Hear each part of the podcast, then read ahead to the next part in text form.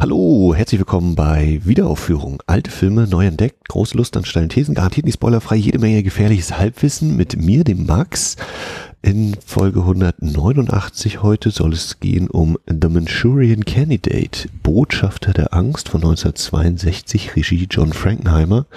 Und weil Solo-Podcasts ja immer sehr anstrengend sind aus meiner Sicht und zur Meisterschaft gehören, habe ich mir einen Raum- und Zeitreisenden eingeladen. Der ist von der USCSS Nostromo durch das Weltall gerauscht bis äh, in die Studio-Link-Leitung ähm, der Sebastian von den Nostromo-Gesprächen. Hallöchen.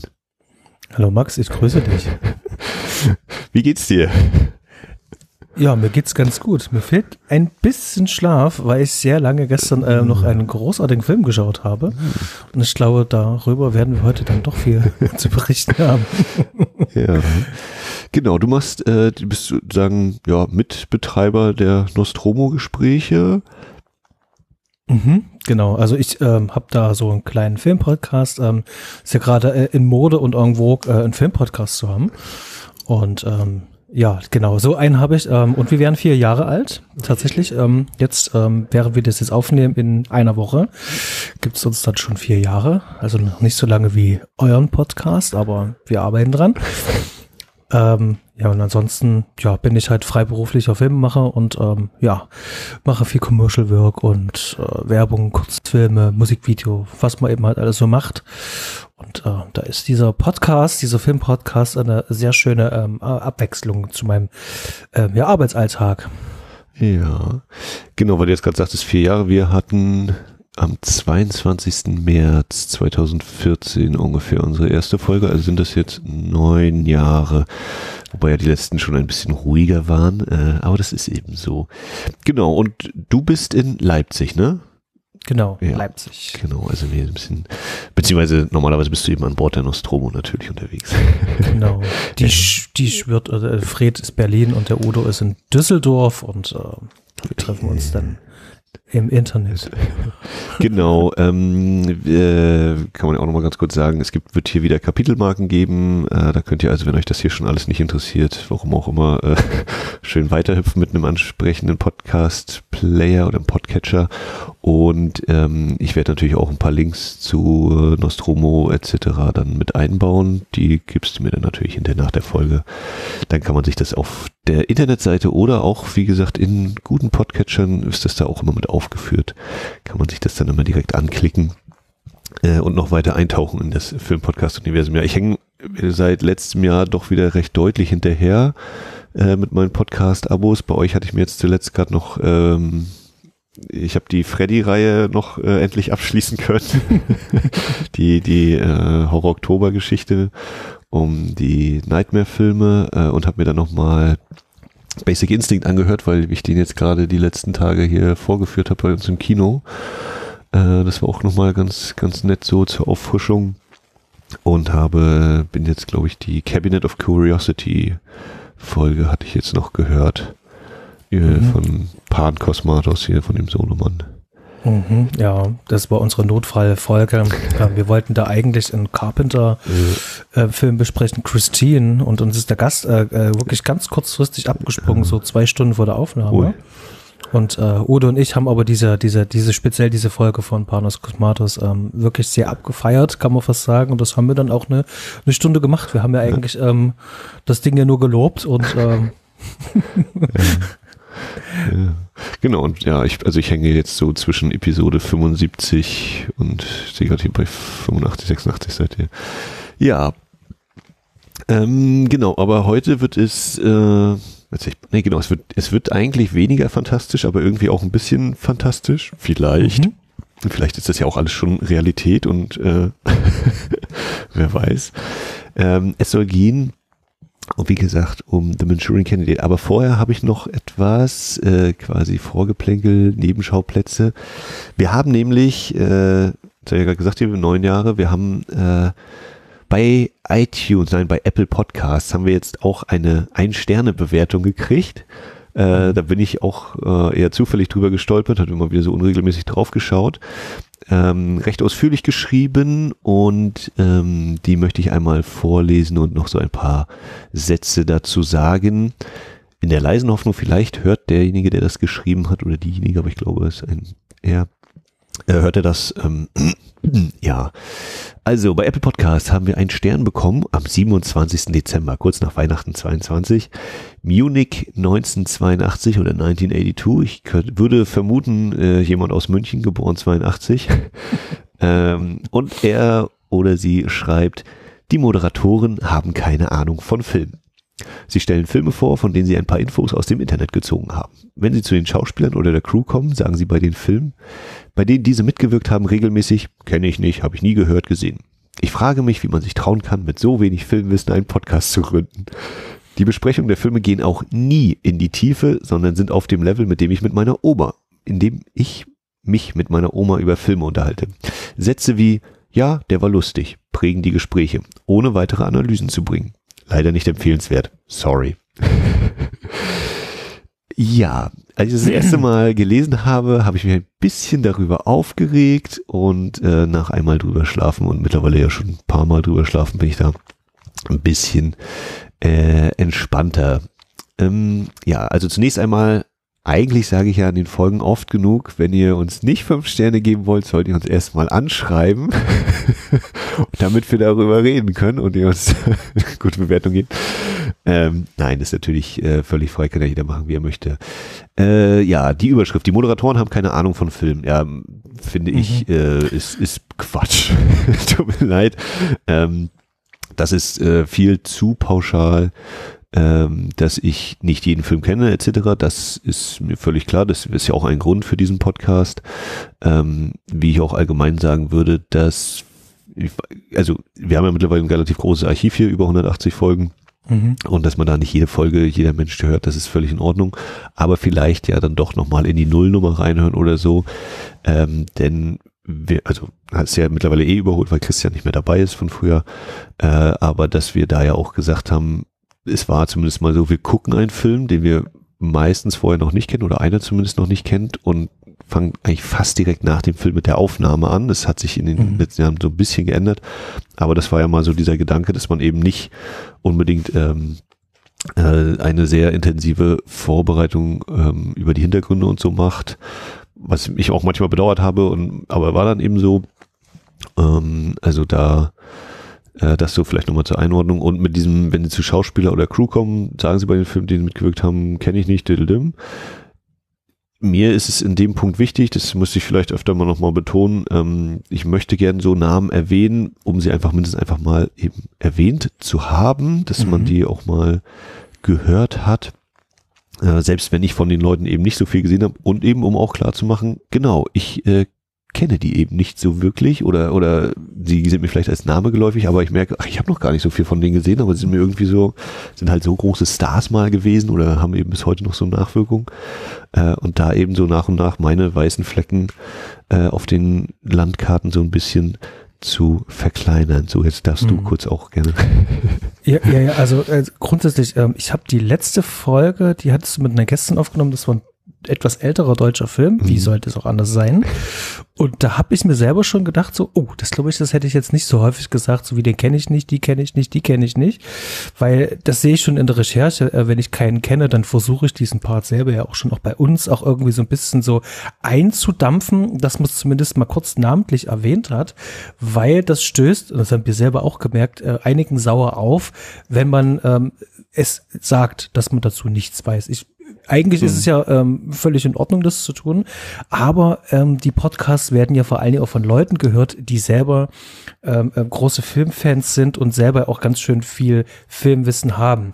Und die gleichen das natürlich auch immer mit ihrem Wissen ab. Und wenn man dann auch noch sagt, das weiß man nicht, ähm, dann ähm, hat man zumindestens diese Gruppe von ZuhörerInnen natürlich ordentlich vom Kopf gestoßen.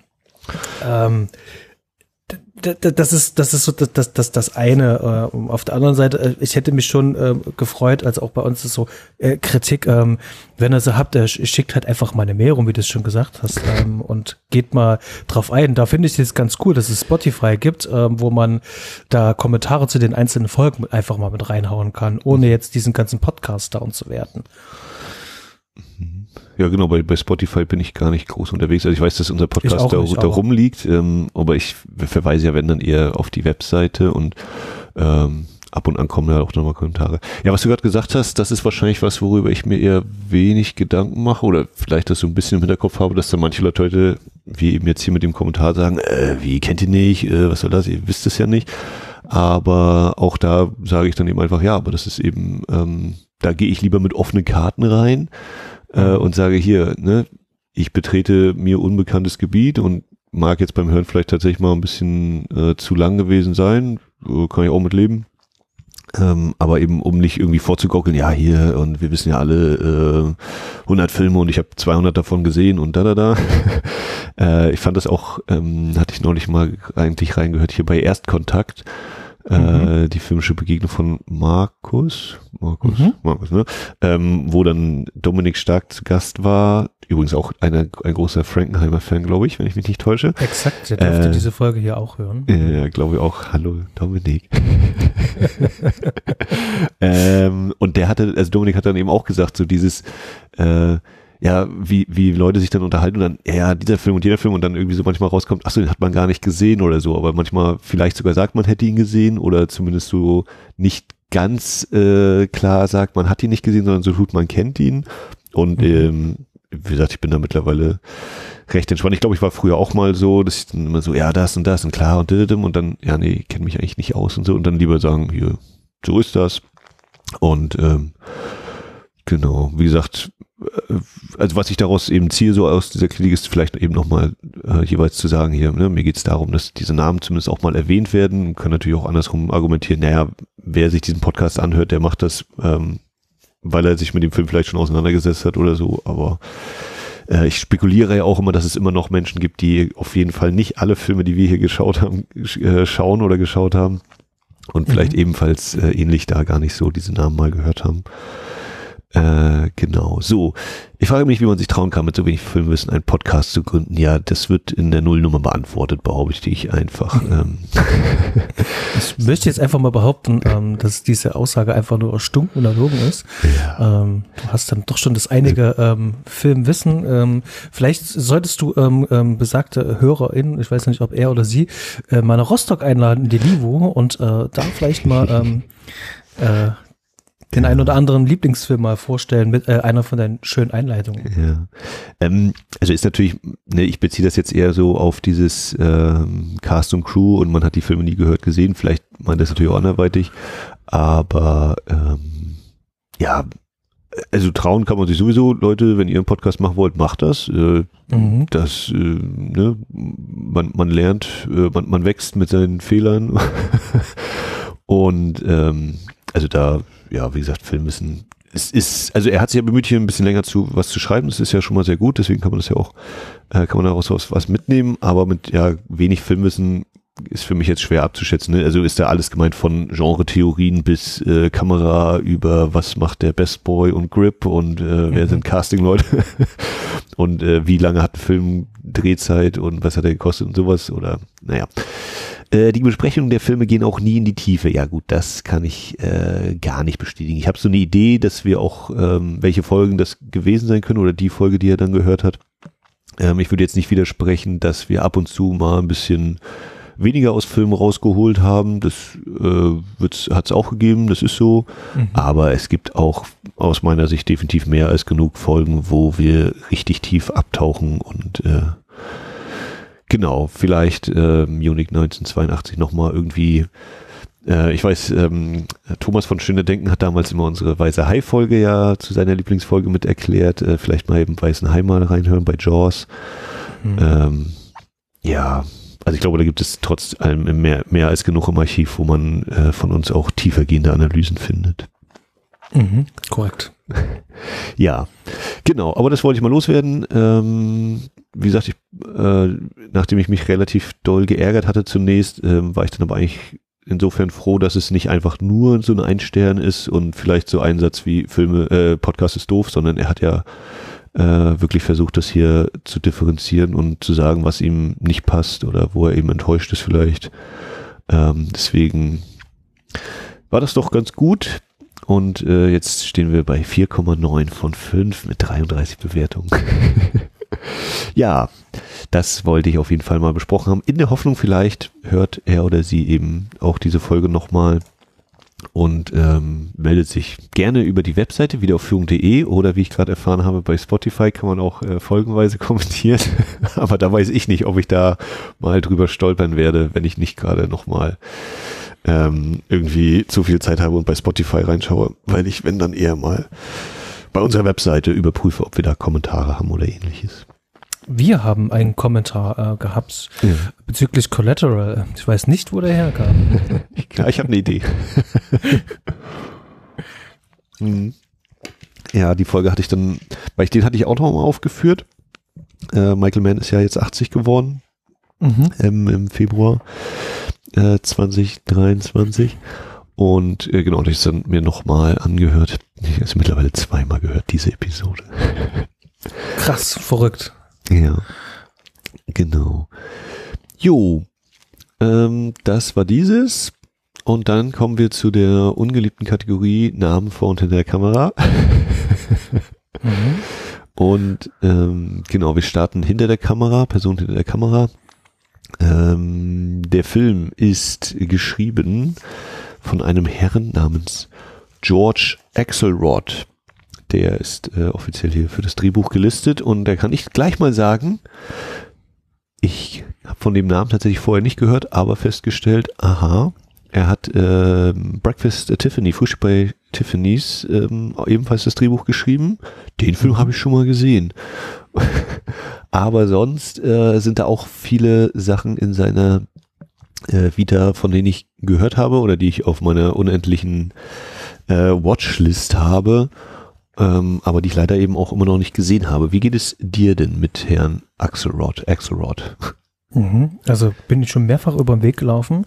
Ähm, der gute Mann, der hat ja ähm, viele Romane und äh, vor allen Dingen Theaterstücke geschrieben und ähm, war dann so ein bisschen spezialisiert darauf, ähm, Bücher als Drehbücher zu adaptieren. Also so auch Frühstück bei Tiffany. Das ist ja ein Truman Capote Buch. Mhm. Und das hat er halt adaptiert, genauso wie Botschafter der Angst ist ja eigentlich ja auch ein Buch, basiert ja auf ähm, äh, dem Roman von Richard Condon. Mhm. Und genau.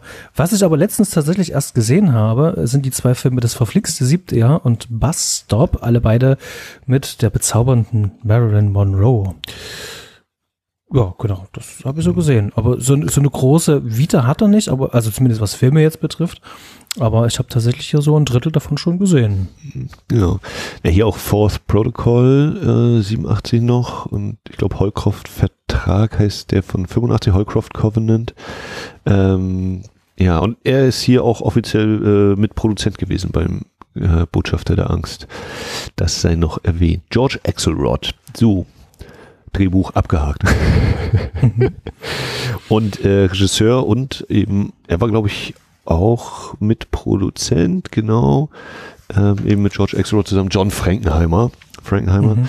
Ähm, meine erste Begegnung mit ihm war mit äh, 102-prozentiger Sicherheit Ronin. Das war äh, in der Jugend ein Film, dem ich begegnet bin und den ich, der mich auch bis heute nicht losgelassen hat, äh, dem ich immer gerne mal zurückkehre. Ich glaube, weiß gar nicht, dieses oder letztes Jahr gerade wieder gesehen. Ähm, und sonst ist das eben auch jemand, äh, wo ich immer wieder denke, ja, müsste ich wirklich mal noch tiefer einsteigen. Ähm, also gerade mhm. jetzt hier, Botschaft der Angst ist ja Teil der äh, Paranoia-Trilogie oder irgendwie so lose Trilogie, Sieben Tage Mai 64 und äh, Seconds, beziehungsweise Der Mann, der niemals lebte, 66 sind, glaube ich, die drei mhm. Filme.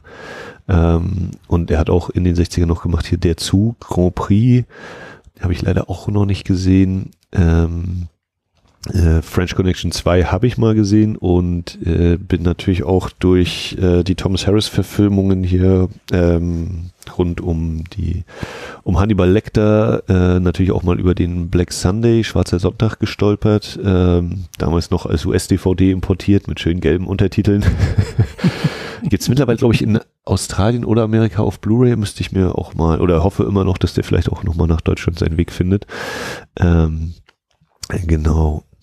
Ja, aber von den, also nach Ronin habe ich bei ihm auch nichts weiter gesehen. Ich meine, es sind jetzt nicht so viele noch, das ist eher Kurzfilm, TV-Film. Aber genau, es sind auch so ein paar Lücken bei Herrn mhm. Frankenheimer. Wie ist denn bei dir? Ich habe als allerersten den zweiten French Connection von ihm gesehen. Vor oder nach das, dem ersten? Das, das, ist nämlich genau das Ding, aber ich glaube, ich habe sie tatsächlich damals chronologisch gesehen. Die liefen immer im Nachtprogramm in der ARD damals, Anfang der 90er. Samstag. Und ähm, da habe ich dann diesen zweiten tatsächlich auch als zweites gesehen. Und ähm, ich habe äh, auf jeden Fall äh, als zweites dann Ronin gesehen, den ich bestimmt auch drei, vier Mal gesehen habe. Und äh, durch die durch den Kontakt hier mit schon bereits erwähnten Dominik Stark äh, hatten wir schon länger konspiriert, ob wir denn nicht äh, irgendeinen Frankenheimer Film nehmen. Und äh, in diesem Abendzug habe ich dann tatsächlich äh, den ganz grandiosen The Challenge gesehen im Deutschen. Wenn er in die Hölle will, lass, lass ihn gehen. Der ist ganz fantastisch. Also äh, Scott Glenn und Toshiro Mifune zusammen in dem Film. Ähm, das hat wirklich Spaß gemacht. Und äh, Year of the Gun äh, im Deutschen verliebt in die Gefahr mit einer wirklich fantastischen ähm, Sharon Stone. Ähm, eine unbedingte äh, Empfehlung und hat mir auch wieder klar gemacht, ähm, äh, was das für ein, ein, ein cleverer Filmemacher ist und ähm, wie bodenständig er ist und dass das viel ohne Schnörkel funktioniert und ähm, er hat eine ganz eigene Art, Action zu inszenieren. Ich glaube, da können wir heute auf jeden Fall mal äh, andocken an dem Punkt, denn das sieht man auf jeden Fall im Botschafter der Angst, sieht man da schon diesen Grundstein, der er da auch für die spätere Arbeiten da halt auch legt. Mhm. Ja, ich habe gerade nochmal festgestellt, ähm, dieser 99 and 4400% Dead ähm, von 1974, der war damals, glaube ich, auf irgendeiner Liste im Empire Magazin, bilde ich mir ein, äh, die 20 besten Gangsterfilme, die man nie gesehen hat. Und äh, auf dieser Liste versauert er auch weiterhin noch bei mir. ähm, genau, und die Tales from the Crypt Folge muss ich mal gesehen haben, weil ich die ganze Serie gesehen habe. Ja, auf jeden Fall ähm, ein immer wieder entdeckenswerter und interessanter Regisseur, zumindest eben mit den vier, fünf Filmen Dead Bang. Kurzer Prozess 89 mit, ähm, na, oh, äh, Crockett. John, Don Johnson? Don Johnson, ja, genau, Don Johnson und mit Dr. Cox hier, ähm, oh Gott, komme ich auch gerade nicht auf den Namen, peinlich, na egal. Äh, genau, den, den habe ich auch gesehen, den fand ich auch äh, beim zweiten Mal konnte ich mir noch so ein bisschen mehr einordnen. Der war auch sehr interessant. Ja, John Frankenheimer, immer wieder zu entdecken. Ähm, bei Twitter gibt es, glaube ich, den Hashtag Frankenheimer Friday. Da gibt es immer mal mhm. so äh, für Interessierte und solche, die es werden wollen, Sachen zu entdecken. Kommt diese Folge an einem Freitag raus, ja? Äh, Wäre eigentlich wahrscheinlich, würde sich wahrscheinlich anbieten. Ähm, aber es, äh, mal gucken, mal gucken, wie das so in der Nachbearbeitung, Nachbearbeitung äh, hinkommt. Ja, das ähm, hätte ich jetzt so zu hinter der Kamera. Hast du noch jemanden, den du da erwähnen möchtest? Vielleicht mal ganz kurz noch mal über ähm, Lionel Linden gesprochen, der hier die Kamera gemacht hat. Mhm. Der ja ähm, äh, eigentlich größtenteils, also bis zu diesem Film, äh, ziemlich viel im B-Bereich unterwegs war und selten mal so, so einen A-Ausflug hatte. Ähm, der hatte dann irgendwann äh, in 80 Tagen um die Welt halt, hatte der zum Beispiel äh, gedreht. Ähm, und dieser Botschafter der Angst, das ist so mit ähm, einer seiner letzten Filme, der hat er noch Grand Prix hat er auch, auch gemacht. Er ist auch von Frankenheimer. Mhm. Ja, und 1971 ist sozusagen der letzte Eintrag äh, ähm, äh, Lösegeld für eine Toten, eine Columbo-Folge. Da hat er noch mitgemacht und ist dann leider 1971 dann schon verstorben im zarten Alter von ähm, 66 Jahren. Mhm. Ist ja mhm. noch gar kein Alter. Ja.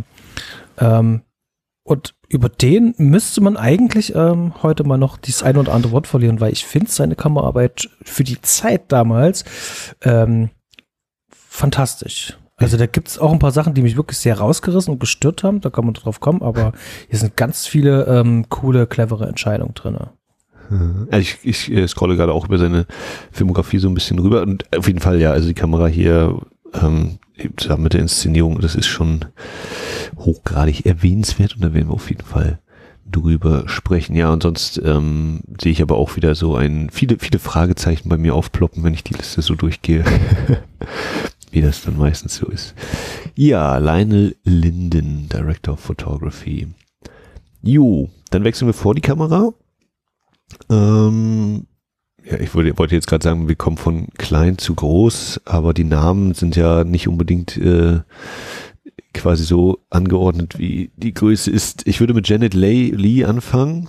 Ähm, die Mutter von jetzt Oscar-Preisträgerin Jamie Lee Curtis und äh, mhm. für mich natürlich auch, wie für wahrscheinlich Millionen andere, äh, mit der Rolle der Marion Crane in Psycho verknüpft. Ähm, wo ich dann Thema Filmwissen, äh, als ich dann The Fork gesehen hatte, hatte ich natürlich vorher schon gelesen. ja, das ist ja hier, sie ist ja nicht nur im Film-Dings, sie ist ja ihre echte Mutter und auch bei Halloween Age 20. Genau, Touch of Evil, äh, im Zeichen des Bösen habe ich auch mal gesehen. Also auch eine, eine große, lange Karriere, äh, fast 80 Jahre alt geworden, die gute Dame und ähm, hat hier auch eine sehr interessante Rolle. Ähm, ich bin, wenn wir vielleicht nachher drauf kommen, ich bin gar nicht sicher, ob ich ihr Schauspiel jetzt so ganz super toll finde oder so, oder ob ich einfach immer fasziniert bin von einfach diesen Dialogen, die da aufgesagt werden. Und dann ich mir aber so, wie die Dialoge halt äh, gespielt werden und so, das muss natürlich auch ihre Schauspielleistung sein, sonst würde das alles nicht einfach nur verwirrend sein, sondern auch einfach nur langweilig schlecht. Äh, und das kann ich bei diesem Film auf jeden Fall nicht behaupten. Mhm. Also das ist definitiv ähm, die Art und Weise, also ihre ganze Ausstrahlung, Aura, die sie hat. Und dann habe ich äh, auf ihre Augen die ganze Zeit geschaut. Und äh, sie versucht so wenig wie nur irgendwie möglich zu blinzeln und den Blickkontakt ähm, äh, wirklich die ganze Zeit ähm, aufrecht äh, zu erhalten, also zu, zu der Person, mit der sie spricht. Und das äh, ähm, resoniert natürlich dann wiederum bei mir dann ganz gut, weil ich das Gefühl habe, sie ist eine sehr aufmerksame Zuhörerin.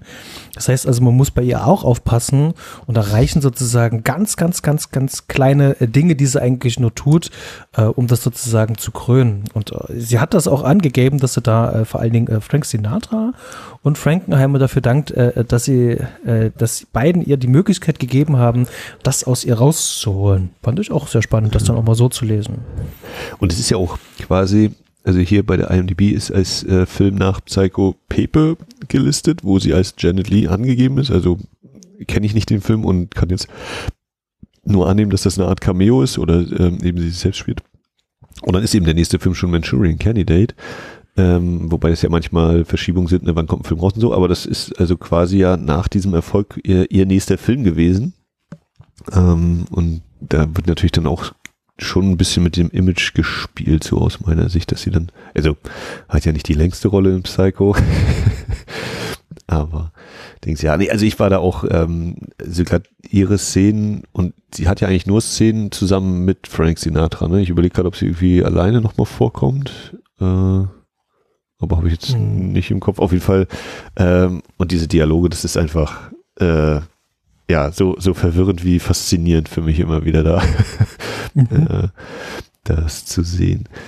Ja, dann würde ich zum eigentlichen Hauptdarsteller äh, kommen, dem Lawrence Harvey, den ich äh, total markant finde in seiner Rolle und auch von seiner Stimme total angetan bin oder war, äh, um aber irgendwie auch festzustellen, ja, er ist nicht der größte oder zumindest aus heutiger Sicht für mich nicht der größte Name im Cast, wenn ich eben äh, Frank Sinatra, Angela Lansbury, Jen Lee habe und dann eben Lawrence Harvey und denke jedes Mal, den muss ich doch schon irgendwo anders mal gesehen haben, aber dann gehe ich eben wieder die Filmografie durch und denke, nee, nicht so wirklich. ich weiß nicht, ob ich den schon mal irgendwo nochmal ähm, gesehen habe. Ähm, aber spielt für mich hier auch total großartig oder passend, wie auch immer man das dann nennen möchte. Also da, ja, und die gesamte Filmografie gucke ich drauf und denke, nee, das, äh, die meisten Filme sagen mir auch tatsächlich nichts und ähm, wenn ich ihn schon mal irgendwo anders gesehen habe, weiß ich nicht mehr, wo das gewesen sein könnte. Also, ja.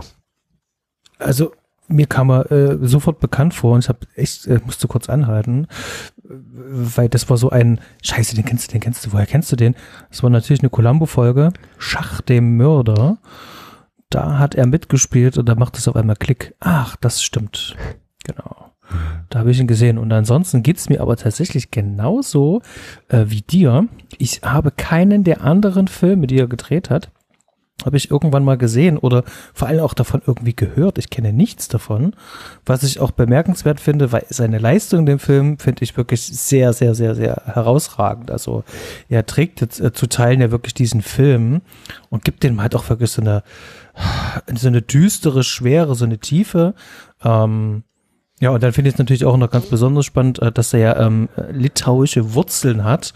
Und dann geht es dann natürlich hier um so eine Verschwörung, wo der Ostblock mit äh, drin verwickelt ist. Das macht es irgendwie so, so, so ein doppelter Layer nochmal insgesamt. Das finde ich schon ziemlich spannend, das Ganze. Ja, ich lese gerade seinen gebürtigen Namen und ähm, den spreche ich jetzt mal nicht laut aus. Äh, das würde, glaube ich, völlig daneben gehen.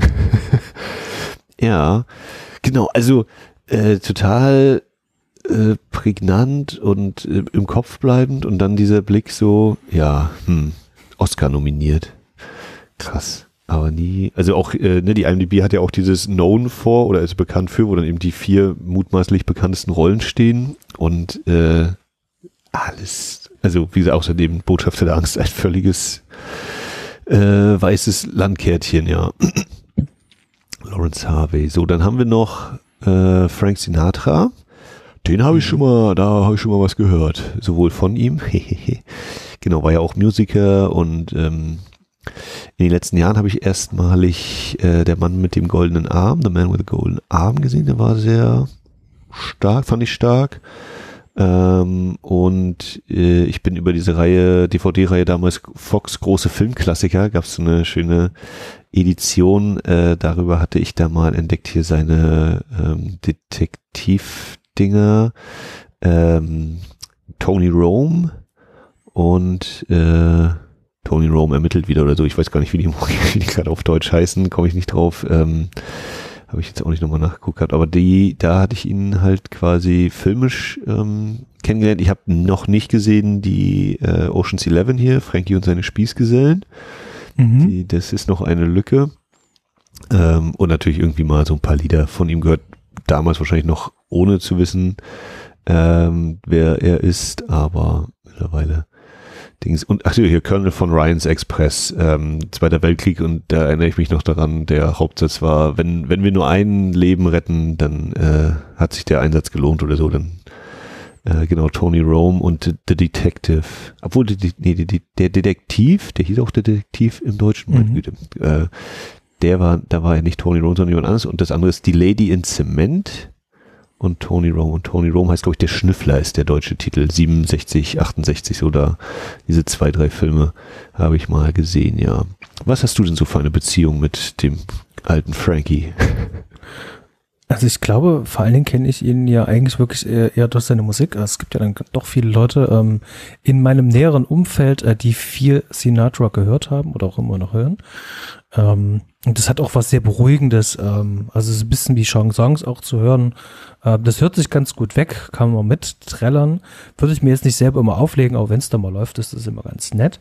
Und rein filmmäßig ich glaube, als Kind, da habe ich äh, definitiv ein paar, äh, viele seiner leichteren, seichten Komödien, wo er mitgespielt hat, äh, die habe ich auf jeden Fall gesehen. Die liefen immer so im, im Vorabendprogramm, manchmal auch im Nachmittagsprogramm. Sonntags liefen die auf irgendwelchen Erst-, Zweit- und Drittsendern. Und da habe ich auf jeden Fall ein paar gesehen. Ich kann mich an keinen von den ganzen Filmen erinnern. Ich versuche auch schon seit äh, einer Ewigkeit äh, diese ähm, Frankie und seine Spießgesellen zu sehen, schon allein als Vorbereitung für ähm, die Oceans-Trilogie. Äh, das wollte ich mhm. mal mit dem René von den Abspannguckern mal zusammen mal durchgehen. Und da wollte ich unbedingt gerne mal noch diese Originale sehen. Ähm, ähm, also die, die Star-Persona, diese Kultfigur äh, steht irgendwie überlebensgroß da, man kennt ihn, und aber erschreckend wenig Erinnerung an die Filme, die ich gesehen haben muss. und ähm, aber irgendwie auch kein äh, wirkliches Interesse mir andere Filme jetzt anzuschauen, weil ich das irgendwie so größtentehils als ja so eine Comedy alles wahrnehme. Und da, da hat dieser Film jetzt komplett rausgestochen und war total begeistert, was der für eine, ähm, was der für eine Performance da abgelegt hat. Und dann, wenn man noch weiß, dass der diesen One-Take-Vertrag hatte, also dass er sozusagen wirklich vertraglich festgehalten hat, dass er seine beste Leistung ja immer nur im ersten Take abliefert, deswegen auch nur diesen einen halt macht, werden wir nachher auf jeden Fall noch bei einer Szene nochmal drauf zu sprechen kommen. Mhm. Ähm, äh, war ich sehr ähm, überrascht und äh, überlege gerade, Mensch, gibt es nicht irgendeinen coolen Film mit ihm, den es sich mal lohnt, mal anzuschauen? Ähm, ich glaube, da würde ich auch vor allem auch mal äh, auf die Empfehlung der Zuhörerin da draußen mal zurückgreifen, wenn ihr sagt, äh, da gibt es irgendeinen Film, haut das da mal in die Kommentare oder schreibt uns da mal an. Das, äh, das wäre ganz cool. Genau. Und von mir halt äh, der Hinweis so hier 67, 68, The Detective äh, und die beiden Tony Rome Filme. Und aber das ist jetzt wieder Abteilung gefährliches Halbwissen. Ich glaube, Stirb langsam war doch ursprünglich, war das nicht diese Tony Rome Figur des Frank Sinatra da? Aber naja, das äh, ist vielleicht eine andere Geschichte für ein anderes Mal. Irgendwie habe ich das so ganz entfernt im Hinterkopf abgespeichert. Das, ne, bei Stirb langsam war doch, hätte er das erst äh, sein sollen oder so. Aber vielleicht verwechsel ich da gerade auch wieder schöne Sachen. Ähm, jo, Frank Sinatra ist auch schon 98 verstorben. Oh Gott, das sind jetzt 25 Jahre dieses Jahr. Ja, und dann äh, meine persönliche äh, Überfliegerin, äh, Angela Lansbury auch letztes Jahr verschieden, kurz vor ihrem 97. Geburtstag. Mhm. Ähm, und wir hatten Anfang des Jahres habe ich vorgeführt äh, Tod auf dem Nil, wo sie ja auch eine Rolle hat und ähm, habe mich so ein bisschen mal bei ihr äh, mit auseinandergesetzt, dass sie eben äh, gleich mit ihrer ersten Kinorolle war sie gleich Oscar nominiert, äh, Gaslight, nicht das Original, sondern das die zweite Verfilmung ähm, die ich selber auch noch nicht gesehen habe.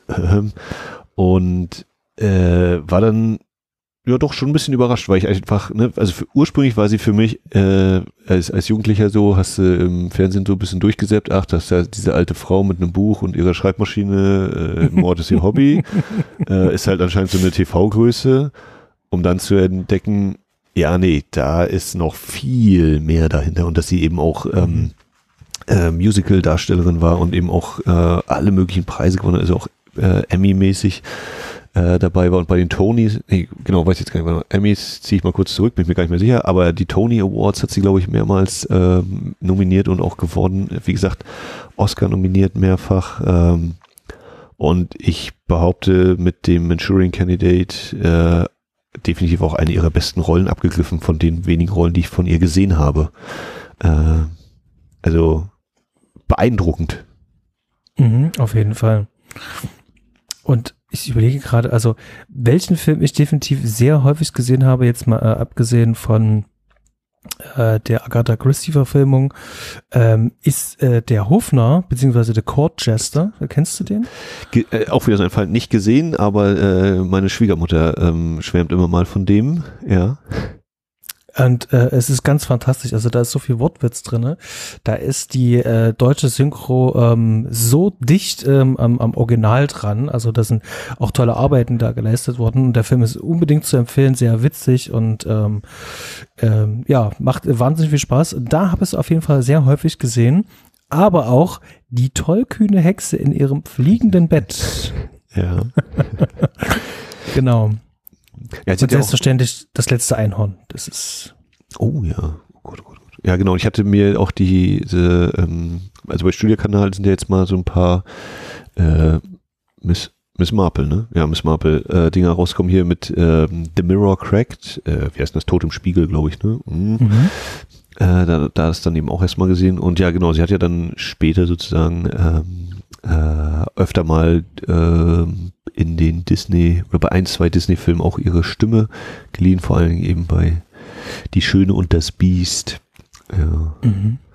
Ja, also eine, eine Karriere, die es sich auf jeden Fall zu entdecken lohnt. Äh, und während ich das sage, denke ich mir natürlich, ja, ich werde es wahrscheinlich gar nicht schaffen, so viel von ihr noch mitzusehen. Aber ja, also das, äh, wie gesagt, gerade davon ausgehend, dass mein erster Gedanke, Schrägstrich Eindruck ist eben, äh, das ist hier diese alte Dame, die äh, auf ihrer Schreibmaschine rumtippt und irgendwelche Mordfälle anscheinend löst oder so, aber es auch nie geguckt habe, um dann eben zu entdecken, was das für eine äh, Powerfrau gewesen ist. Ähm, ja, sehr beeindruckend. Mhm. Ja, das ist so das, ähm, was ich jetzt vor der Kamera erwähnen wollte. Ähm, ich würde vielleicht noch den ähm, unverwechselbaren Henry Silver noch mal fix erwähnen. Ja, völlig richtig. Erwähne ihn mal. Da der, der, der Kollege, wir hatten erst selber erst letztens äh, bei uns äh, im Podcast bei ähm, ähm, der Horror-Alligator über ihn gesprochen. Das ist wirklich so ein Mann ist, der wirklich gefühlt in jedem Film, den man irgendwo schon mal gesehen hat, irgendwo eine zweite, dritte Geige irgendwo spielt. Also wirklich so dann taucht er mal in, in, in Quartermain auf. Äh, das schweigende Hammel. Er taucht sogar in Oceans 11, taucht er auch auf. Und da sind so viele coole Sachen dabei. Und ähm, was er schon alles für Rollen übernehmen musste, er musste Italiener spielen, Spanier, dann ähm, äh, was, was, was, äh, er ist ja eigentlich äh, gebürtiger Puerto Ricaner. Und ähm, das ist äh, irgendwie schon ziemlich spannend, ähm, was man ihn da alles anträgt. Und da ist das jetzt hier, hier spielt er ja einen Chinesen. Ja, chinesisch, ich weiß gar nicht, wird's, chinesisch oder Koreaner sogar noch sein soll, aber hm, genau, ja, ein, ein Asiaten auf jeden Fall. Genau, also sie sagen die ganze Zeit einen Chinesen, meinen mhm. aber eigentlich Wirklichkeit Koreaner. Ja. Äh, also er sieht alles andere aus als Koreaner, aber das ist. Äh ja, er scheint nicht die, die tiefsten koreanischen Wurzeln zu haben. nee, nee. Würde man heute wahrscheinlich anders besetzen, diese Rolle. Äh. ja. Nee, genau. Also äh, auch für mich so einer, der ähm, mit meinen zwei, drei, ich halte mal meinen Fuß in Richtung äh, Italo-Crime-Filme ähm, mindestens an dritter Stelle spätestens auftauchte so ungefähr. Ja, und dann immer wieder eben Code of Silence mit Chuck Norris, einer der wenigen Chuck Norris-Filme, die ich gesehen habe. äh, also ja, eine extrem lange Vita. Ist leider auch äh, letztes Jahr im September 22 mhm. verstorben. Kur auch kurz vor seinem Geburtstag wäre, ist 95 Jahre alt geworden insgesamt. Und ja, ist einfach, also er hat auch so eine Ausstrahlung, ne? Der, dem nimmt man auch, gut, bei dieser Rolle wäre es ein bisschen zu debattieren, aber gerade wenn er eben so diesen äh, Unterwelt, Halbwelt-Rollen, äh, da finde ich, das war schon immer so ein Gesicht, das hat sich auch eingeprägt. Mhm, äh, auf jeden Fall. Das ist auf jeden Fall, ja. Und hier, ja, eine, eine Rolle, die heute höchstens unter größten Protest noch von ihm gespielt werden dürfte, wahrscheinlich. ähm, ja, fällt mir ein, ich habe gar nicht gefragt. Ähm, es, äh, so halb kam es ja durch, glaube ich. Du hast den Film jetzt zum ersten Mal gesehen, ne? Ich habe ihn jetzt zum ersten Mal gesehen, wohingegen ich den, den das Remake ähm, tatsächlich schon gesehen hatte, aber auch nur einmal. Das ist auch schon bestimmt wieder 15, 16 Jahre her. Ähm, genau, es war für mich sozusagen die erste Begegnung mit dem Film. Ja, also genau, ich hatte den äh, vor ein paar Jahren. Ähm, der ist äh, als Blu-ray oder so als, als Special Edition äh, bei OFDB Filmworks erschienen und ähm, mhm da ich da quasi Beziehung hatte, konnte ich diese Edition recht günstig äh, meiner Sammlung äh, hinzuführen und habe den auch dadurch entdeckt und äh, war damals auch schon hin und weg. Und das war jetzt sozusagen mein, mein Wiedersehen, also die zweite, die zweite Begegnung mit diesem Film. Ähm, ja, und ich glaube, wir haben schon so halb durchblicken lassen, dass wir durchaus angetan sind. Du hast schon auch ein bisschen anmerken lassen, dass dich das wohl ein, zwei Stellen gibt, wo du sagst, äh, hier hätte man aber mal was besser machen können. Aber insgesamt äh, schon mal in Kürze so, ähm, also ich finde den spitzenmäßig, diesen Film und mhm. ähm, war auch beim Wiedersehen überrascht oder nicht, ich weiß nicht ob überrascht, aber ich hatte es halt auch abgespeichert, dass es eher ein, ein ruhiger Film im Sinne von sehr dialoglastig ist. Mhm der es aber schafft, äh, all diese Dialoge in Szenen und ähm, Abläufe zu verpacken, die den total interessant machen, weil eben mhm. äh, man könnte wahrscheinlich mache ich eigentlich nie das Drehbuch lesen und sich sagen, wow, was für tolle Dialoge oder oder also was ist mit diesen Dialogen? Irgendwas ist da manchmal sehr merkwürdig.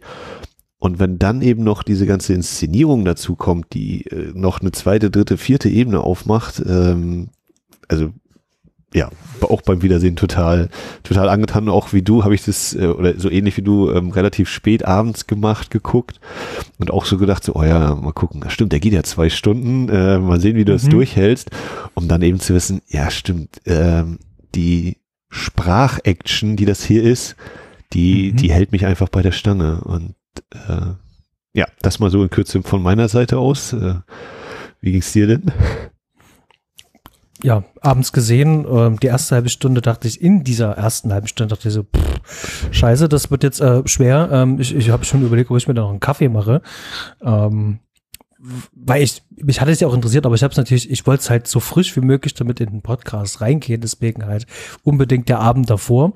Und äh, nach einer halben Stunde, nach der Film so diesen äh, Aufbau gemacht hat, äh, komplett sozusagen ähm, alles aufgemacht hat, dass wir dann wissen, okay, wir haben ja so eine gute Ausgangsposition, da war ich hooked. Also das war dann wirklich so, die letzten 90 Minuten ging dann in einem Rutsch durch und der Aufbau war bitter notwendig und gut. Und ähm, ich war völlig fasziniert von, von, von vielen Dingen, aber gerade eben halt auch, dass die Action in den Dialogen liegt und der Stück für Stück die Personen und Figuren über diese Dialoge äh, enthüllt und äh, das, das hat wahnsinnig viel Freude gemacht. Naja, und dass die Schauspieler das tragen können. Ja, auf jeden Fall. Und es hat auch, und das muss ich gleich sagen, es hat auch in der in der Synchro wunderbar funktioniert, denn ich habe tatsächlich mhm. diesen Film bewusst in der Synchro geschaut. Ansonsten hätte ich ihn nur in OV sehen können. Ah, okay. Mhm. Und äh, da habe ich äh, mir gedacht, ähm, damit ich wenigstens inhaltlich ähm, äh, dabei bin, ja. Äh, schaue ich mir dann lieber dann doch in der Synchro an. Erstmalig. Und ähm, gut synchronisiert, ähm, also wirklich, ähm, hat mir sehr gut gefallen, ähm, ist sehr dicht an den Originalstimmen. Ich bin auch zwischendurch noch ein bisschen den hergeskippt. Und ähm, ja, es gibt aktuell, ich habe den bei einem großen Anbieter, den alle vertraut sein dürften, habe ich ihn geschaut. Da gibt es leider keine Untertitel, die man anwählen kann. Deswegen habe ich mich dann mhm. bewusst dann für die Synchro entschieden. Gerade auch, weil es so spät ist und das macht ja dann doch noch ein bisschen was mit der Konzentration und ähm, genau. Horst Frank spricht unseren Lawrence Harvey, sehe ich hier gerade in der Synchronkartei. Lothar Blumhagen ist ein Name, den ich schon ein paar Mal gestolpert bin. Siegfried Schürenberg. Herbert Stass für Frank Sinatra sagt mir jetzt erstmal nichts, aber naja, da bin ich auch nicht so ganz bewandert. Ja, ähm, dann äh, wünsche ich dir auf jeden Fall jetzt schon viel Spaß, wenn du den mal im Original schaust, ähm, weil ich finde, da, da spielt natürlich auch sehr viel mit rein. Äh, das ist auch so ein Punkt. Der Film ist, finde ich, auch ungeheuer witzig oder mm, er trifft meine Art von Humor sehr häufig. So rum vielleicht. Äh, ich weiß nicht, ob jeder Mensch diesen Film sehr lustig findet oder was zum Lachen findet, aber äh, für mich sind da eben äh, durch diese Absurditäten, die da sich so ereignen, ist das immer wieder ähm, sehr humorig. Nicht unbedingt so dieses ha ha ha ha ha, ich muss jetzt ganz laut lachen, aber ähm, so dieses in sich hineingrinsen, gerade wenn ich an John Iselin denke. Aber nochmal einen Schritt zurück vielleicht. Wir können ja mal einen kurzen Inhaltsabriss machen. Hast mhm. du Lust dazu oder ähm, soll ich das machen? Ich kann das gerne machen, Dann kein bitte. Problem. Ähm, ich verlese hier äh, die äh, wundervolle ähm, äh, Google-Zusammenfassung, die ist eigentlich immer sehr, ähm, ja doch, ähm, ergiebig und manchmal auch diskussionswürdig. Wir finden es raus. Ich verlese. Der hochdekorierte, als Helds gefeierte Soldat Raymond Shaw kehrt zusammen mit Major Ben Marco aus dem Koreakrieg zurück. Was niemand ahnt, finstere Kommunisten haben die Soldaten einer Gehirnwäsche unterzogen und sie zu willenlosen Mördern umprogrammiert. Sie sollen das Staatssystem der USA zerstören. Doch Marco leidet immer stärker unter schlimmen Albträumen und glaubt, dass mit Shaw etwas nicht stimmt. Er setzt alles daran, Licht hinter das dunkle Geheimnis zu bringen. Sehr reißerisch. Ja, aber durchaus äh, passend. Und führt mich dann auch schon direkt zur ersten Frage. Wer ist denn für dich hier der Protagonist, die Hauptfigur? Ist das eher der, der Bennett Marco oder eher der Raymond Shaw oder vielleicht noch äh, jemand ganz anderes? Ach, das ist, also das, äh, also drehbuchseitig habe ich mir tatsächlich ziemlich viele Fragen dann ähm, auch im Nachhinein noch gestellt, wie ich das eigentlich einsortieren kann, weil da, da geht der Film, äh, was so die klassischen Konventionen betrifft, wirklich über Tische und Bänke. Ähm, äh, schreibt Janet Lee zum Beispiel rein, vergisst du dann einfach mal für die Hälfte des Films und bringst du zum Schluss nochmal ganz kurz wieder. Ja. Ähm, dann shiftet der zwischen äh, Lawrence Harvey und Frank Sinatra immer hin und her. Und äh, es ist wirklich sehr schwer auszumachen, wer jetzt hier irgendwie äh, Protagonist des Films ist. Hier wird immer so ein Staffelstab immer äh, weitergegeben, was dem Film aber wiederum auch noch so einen Reiz ausmacht. Um deine Frage vielleicht irgendwo zu beantworten, ich kann es dir nicht sagen. Ich dachte mir auch so wie, ähm, wer ist es denn jetzt? Aber es war mir eigentlich auch egal. Also ich habe mich da tatsächlich ähm, ähm, ja reinsaugen lassen. Das hat funktioniert. Das war dann, ja. Ja Äh, mir geht's ähnlich. Also ich habe auch überlegt, so ist das eigentlich ein Ensemble-Film, aber wenn ich so Ensemble-Film denke, dann fällt mir immer so John Carpenter und Fürsten der Dunkelheit ähm, so mit vor allem ein, einfach ne, relativ viele Leute in äh, relativ äh, klar begrenzter Räumlichkeit. Und hier ist mhm. zwar auch so ein gewisses Ensemble und viele Figuren sind miteinander verbunden, aber eben selten, äh, dass mehr als drei, vier Personen so zusammen sind. Und ähm, was du eben sagst hier, ne, dieses von wegen, er vergisst äh, Janet Lee dann mal eine ganze Weile im Drehbuch. Und ich glaube aber, dass das eben ganz bewusst so ist und einfach mhm. auch ganz viel von diesem Film eben ausmacht, weil diese Verwirrung, die wir hier die ganze Zeit haben, oder dieses ne, äh, äh, Gehirnwäsche unterzogen zu sein, dass sich das eben auch in dieser Struktur des Films so wiederfindet für mich als, als Publikum, glaube ich. Ähm, kann man natürlich jetzt auch andersrum sagen, naja, das ist aber eine ganz schön weit hergeholte äh, Ausrede, warum der nicht so ganz sich zusammenfügt manchmal und vielleicht ähm, nochmal anders gestaltet hätte werden können. Aber ich glaube, dass das ähm, auf jeden Fall total beabsichtigt ist. Also ich kenne den Roman auch nicht, ne? keine Ahnung, wie, wie das da mhm. ist. Ähm, tendenziell habe ich mich immer eher an, an Lawrence Harvey, den Raymond Shaw, geklammert mhm. äh, und habe Frank Sinatra war für mich eher so, der muss sozusagen uns erklären, obwohl wir das ja. anderweitig erklärt kriegen, ähm, er ist jetzt so für, für Dings hier so, was wird jetzt passieren möglicherweise und äh, wie kommen wir dem auf die Spur? Äh, ja, also da, da bin ich auch so hin und her gerissen. Und dann ist natürlich Angela Lansbury äh, auch noch eine, eine ganz wichtige Figur in der ganzen Geschichte. Und mhm. ja, ihre Szenen sind halt auch. Aber, aber äh, sie ist ja natürlich äh, der klassische Antagonist in diesem Film und äh, trägt jetzt nicht den Film, sondern äh, ist sozusagen das Gegengewicht jetzt zu ihrem ähm, Filmsohn, also gespielt von Lawrence Harvey. Ähm, du hast natürlich schon recht, also Lawrence Harvey ist hier klar eigentlich ja der, der, der, der, der Leading Character und äh, Frank Sinatra hat sozusagen ja die prominente Aufgabe, den äh, Geschichtenerzähler und ähm, ja ähm, sozusagen ähm, das ähm, das, das Sprachorgan von ähm, ähm, George Axelrod zu sein. Ne, ähm, die, die Geschichte im Roman ist es ja einfacher erzählt und ähm, ja, Frank Sinatra hat das Ding natürlich auch noch produziert. Der will auch ein bisschen Screamtime haben und da hat man sich gesagt, ach, wisst ihr was? Dann machen wir die Rolle ein bisschen größer. Ich habe ja jetzt den Roman nicht gelesen, aber ich würde mhm. vermuten, dass es tatsächlich äh, sich ähnlich so abspielt halt dass du die Figur ein bisschen größer machst und ähm, ähm, so als Erzähler und äh, vor allen Dingen, äh, dass die Exposition halt immer weiter vorangetrieben wird, ähm, die Puzzleteile zusammenzutragen, ähm, macht schon Sinn.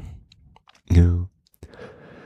Ja, also das, ähm, Genau, ich habe äh, überlegt gerade mit dem Roman, ähm, ich weiß nicht mehr bei welchem Buch das war, wo ich irgendwann habe ich mal ein Buch gelesen und dachte, es ist ja quasi gar nicht wie das, was halt im Film passiert. Und deswegen versuche ich immer mich dann auch zurückzuhalten von wegen, na, wer weiß, wie das im Buch ist. weil das manchmal ja völlig andere Geschichten sind, weil man denkt so, aha, das war irgendwie so ein Nebenstrang oder irgendwas. Und, ähm, naja, aber das ist äh, auch eine Nebensache. Ja, ähm, genau, diese ganze Verwirrung. Äh, und ich habe auch ähm, auch beim Wiedersehen wieder diesen Eindruck gehabt, oder ne, beim Wiedersehen wusste ich natürlich schon so, ah ja, hier ähm, die Karo-Dame und stimmt, ja, die Frauenfiguren waren hier auch immer ganz wichtig hier in diesem Film, weil das ja neben dem, was so eigentlich vielleicht unser Protagonist ist oder äh, Co-Protagonisten, sind es ja eigentlich die Frauen, die hier häufig die Fäden in der Hand halten oder ähm, noch auf ganz andere Art und Weise hier das Geschehen beeinflussen. Ähm, und ich meine, wir haben ja auch schon in der Eröffnungsszene, also wir, wir fangen ja an im Koreakrieg, äh, mhm. von 50 bis 53 ging da, ich glaube 51 wird eingeblendet, ne? ich bin mir jetzt nicht mehr, oder 52, ist auch äh, nebensächlich. Ähm, und kriegen ja da schon so einen ganz kurzen ersten Eindruck, ähm, die, die, die Kompanie, das, das Platoon ist da gerade äh, in einer Pause und will eigentlich feiern und die, die die weiblichen Vorzüge genießen oder die, die weiblichen, sich ihre Gelüste ausleben an den Frauen so. Mhm. Äh, und dann kommt eben diese Nachricht, wir müssen wieder losziehen und äh, dann stützen sie ja ins Unglück. Und auch diese Szene hat schon irgendwie so, so einen ganz merkwürdigen Ton, was sie eben so komplett durchzieht. Also wenn, es ist ja, glaube ich, äh, Raymond, also Lawrence Harvey, der dann da in die Tür tritt und sagt, so, wir müssen jetzt äh, mhm. äh, weiterziehen. Ähm, und wie so schon durchkommt, keiner mag ihn so richtig und gerade jetzt dafür, dass äh, sie eigentlich gerade alle Spaß haben wollten und jetzt hier wieder äh, ihrer tödlichen Arbeit nachgehen müssen, ist natürlich doppelter Downer. Ähm, ja, wie, wie da so Stimmung etabliert werden, das, das äh, fand ich schon sehr faszinierend. äh, und wie du eben sagtest, ne, wir haben eine relativ lange konstruierte äh, Hinführung erstmal, bis wir eben wissen, ach ja, hier ist jetzt irgendwie so äh, Senatorenwahl und dann ist bald Präsidentschaftswahl und äh, wie sind so eigentlich die, ach so, das ist der Sohn, ach, das ist nur der äh, Stiefvater bzw. Stiefsohn der Lawrence Harvey von diesem Senator und äh, Angela Lansbury ist die Mutter und die haben auch diese totale Abneigung ähm, und ja, diese, diese Lawrence Harvey-Figur, die er spielt, äh, die Figur, die er spielt, der Raymond Shaw, der so nicht unbedingt apathisch wirkt, also der auch ohne, dass er diese Gehirnwäsche hat, in der kurzen Szene mhm. vorher schon so, so eine, hm, nicht mal unbedingt eine Kälte ausstrahlt, aber so dieses, als, als wäre er eben so relativ mechanisch und weniger menschlich. So vielleicht. Mhm. Ja. Weiß nicht, wie es dir ging. Also und genau, und wenn er dann äh, die Gehirnwäsche hat, dass er ja eher dann irgendwann mal so eine Art emotionale Ausbrüche äh, haben darf. Und am ehesten ja zu Menschen wird, wenn die Jocelyn Jordan, äh, die Tochter eines anderen Senators da in seiner Nähe ist. Mhm. Äh, ja. Aber das wird da ja tatsächlich in der Szene ja eigentlich ganz gut erklärt. Dieser Rückblende mit einer Rückblende und ähm, das finde ich schon sehr spannend, wie da wirklich damit Zeit spielt. Aber da wird es eigentlich ganz gut erklärt mit seinem Charakter, wo er sozusagen äh, äh gebrochen wurde durch seine Mutter, mhm. dass er sozusagen sie für sein ganzes ähm, ähm, Leid ähm, verantwortlich macht. Ähm, so, so, so eine machtbesessene, karrieristische Frau, sehr wahrscheinlich sehr narzisstisch und äh, also das, was, was diese Rolle, so wie sie angelegt ist, wirkt alles äh, sehr narzisstisch und ähm, dieses Manipulative, er spricht es eben halt auch aus und ähm, ja, ich weiß ja nicht, äh, das ist ja hier ein Spoiler-Podcast. Ne? Ja, kann alles rausholen. Genau, wenn man dann sieht, äh, was hinter was dann noch eigentlich alles steckt, dann ähm, stellt man sich dann doch schon die Frage, was ist das ähm, für eine Mutter-Kind-Beziehung? Ähm,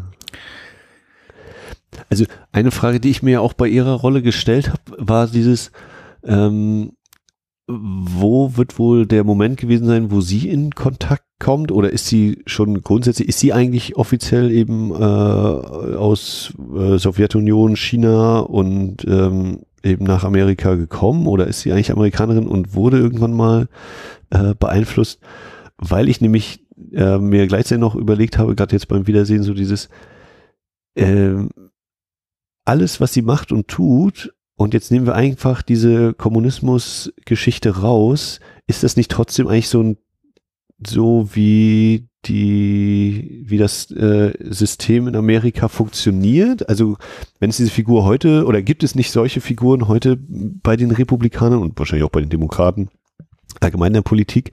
Ähm, also ist das System nicht sowieso dieses, dass ähm, sie als an sich als ihre Existenz und dieses Machtstreben gar nicht das Problem ist. Das Problem ist ja nur, dass sie äh, eben quasi eine möglicherweise Marionette ist äh, der der Kommunisten, die ja ganz schlimm sind. Äh, ja, weiß nicht, ob du da schon dir irgendwie einen Gedanken machen konntest in die Richtung. Also wenn ich das richtig verstanden habe und mit dem, was sie auch am Ende noch ähm, zu ihrem Sohn sagt, will sie, wenn sie dann an der Macht ist, wenn sie sie dann hat, sich dann wiederum an denen rächen, was sie mit ihrem Sohn gemacht haben. Sprich also, sie nutzt die Kommunisten wiederum auch nur als äh, Trittbrett, um an die Macht zu kommen.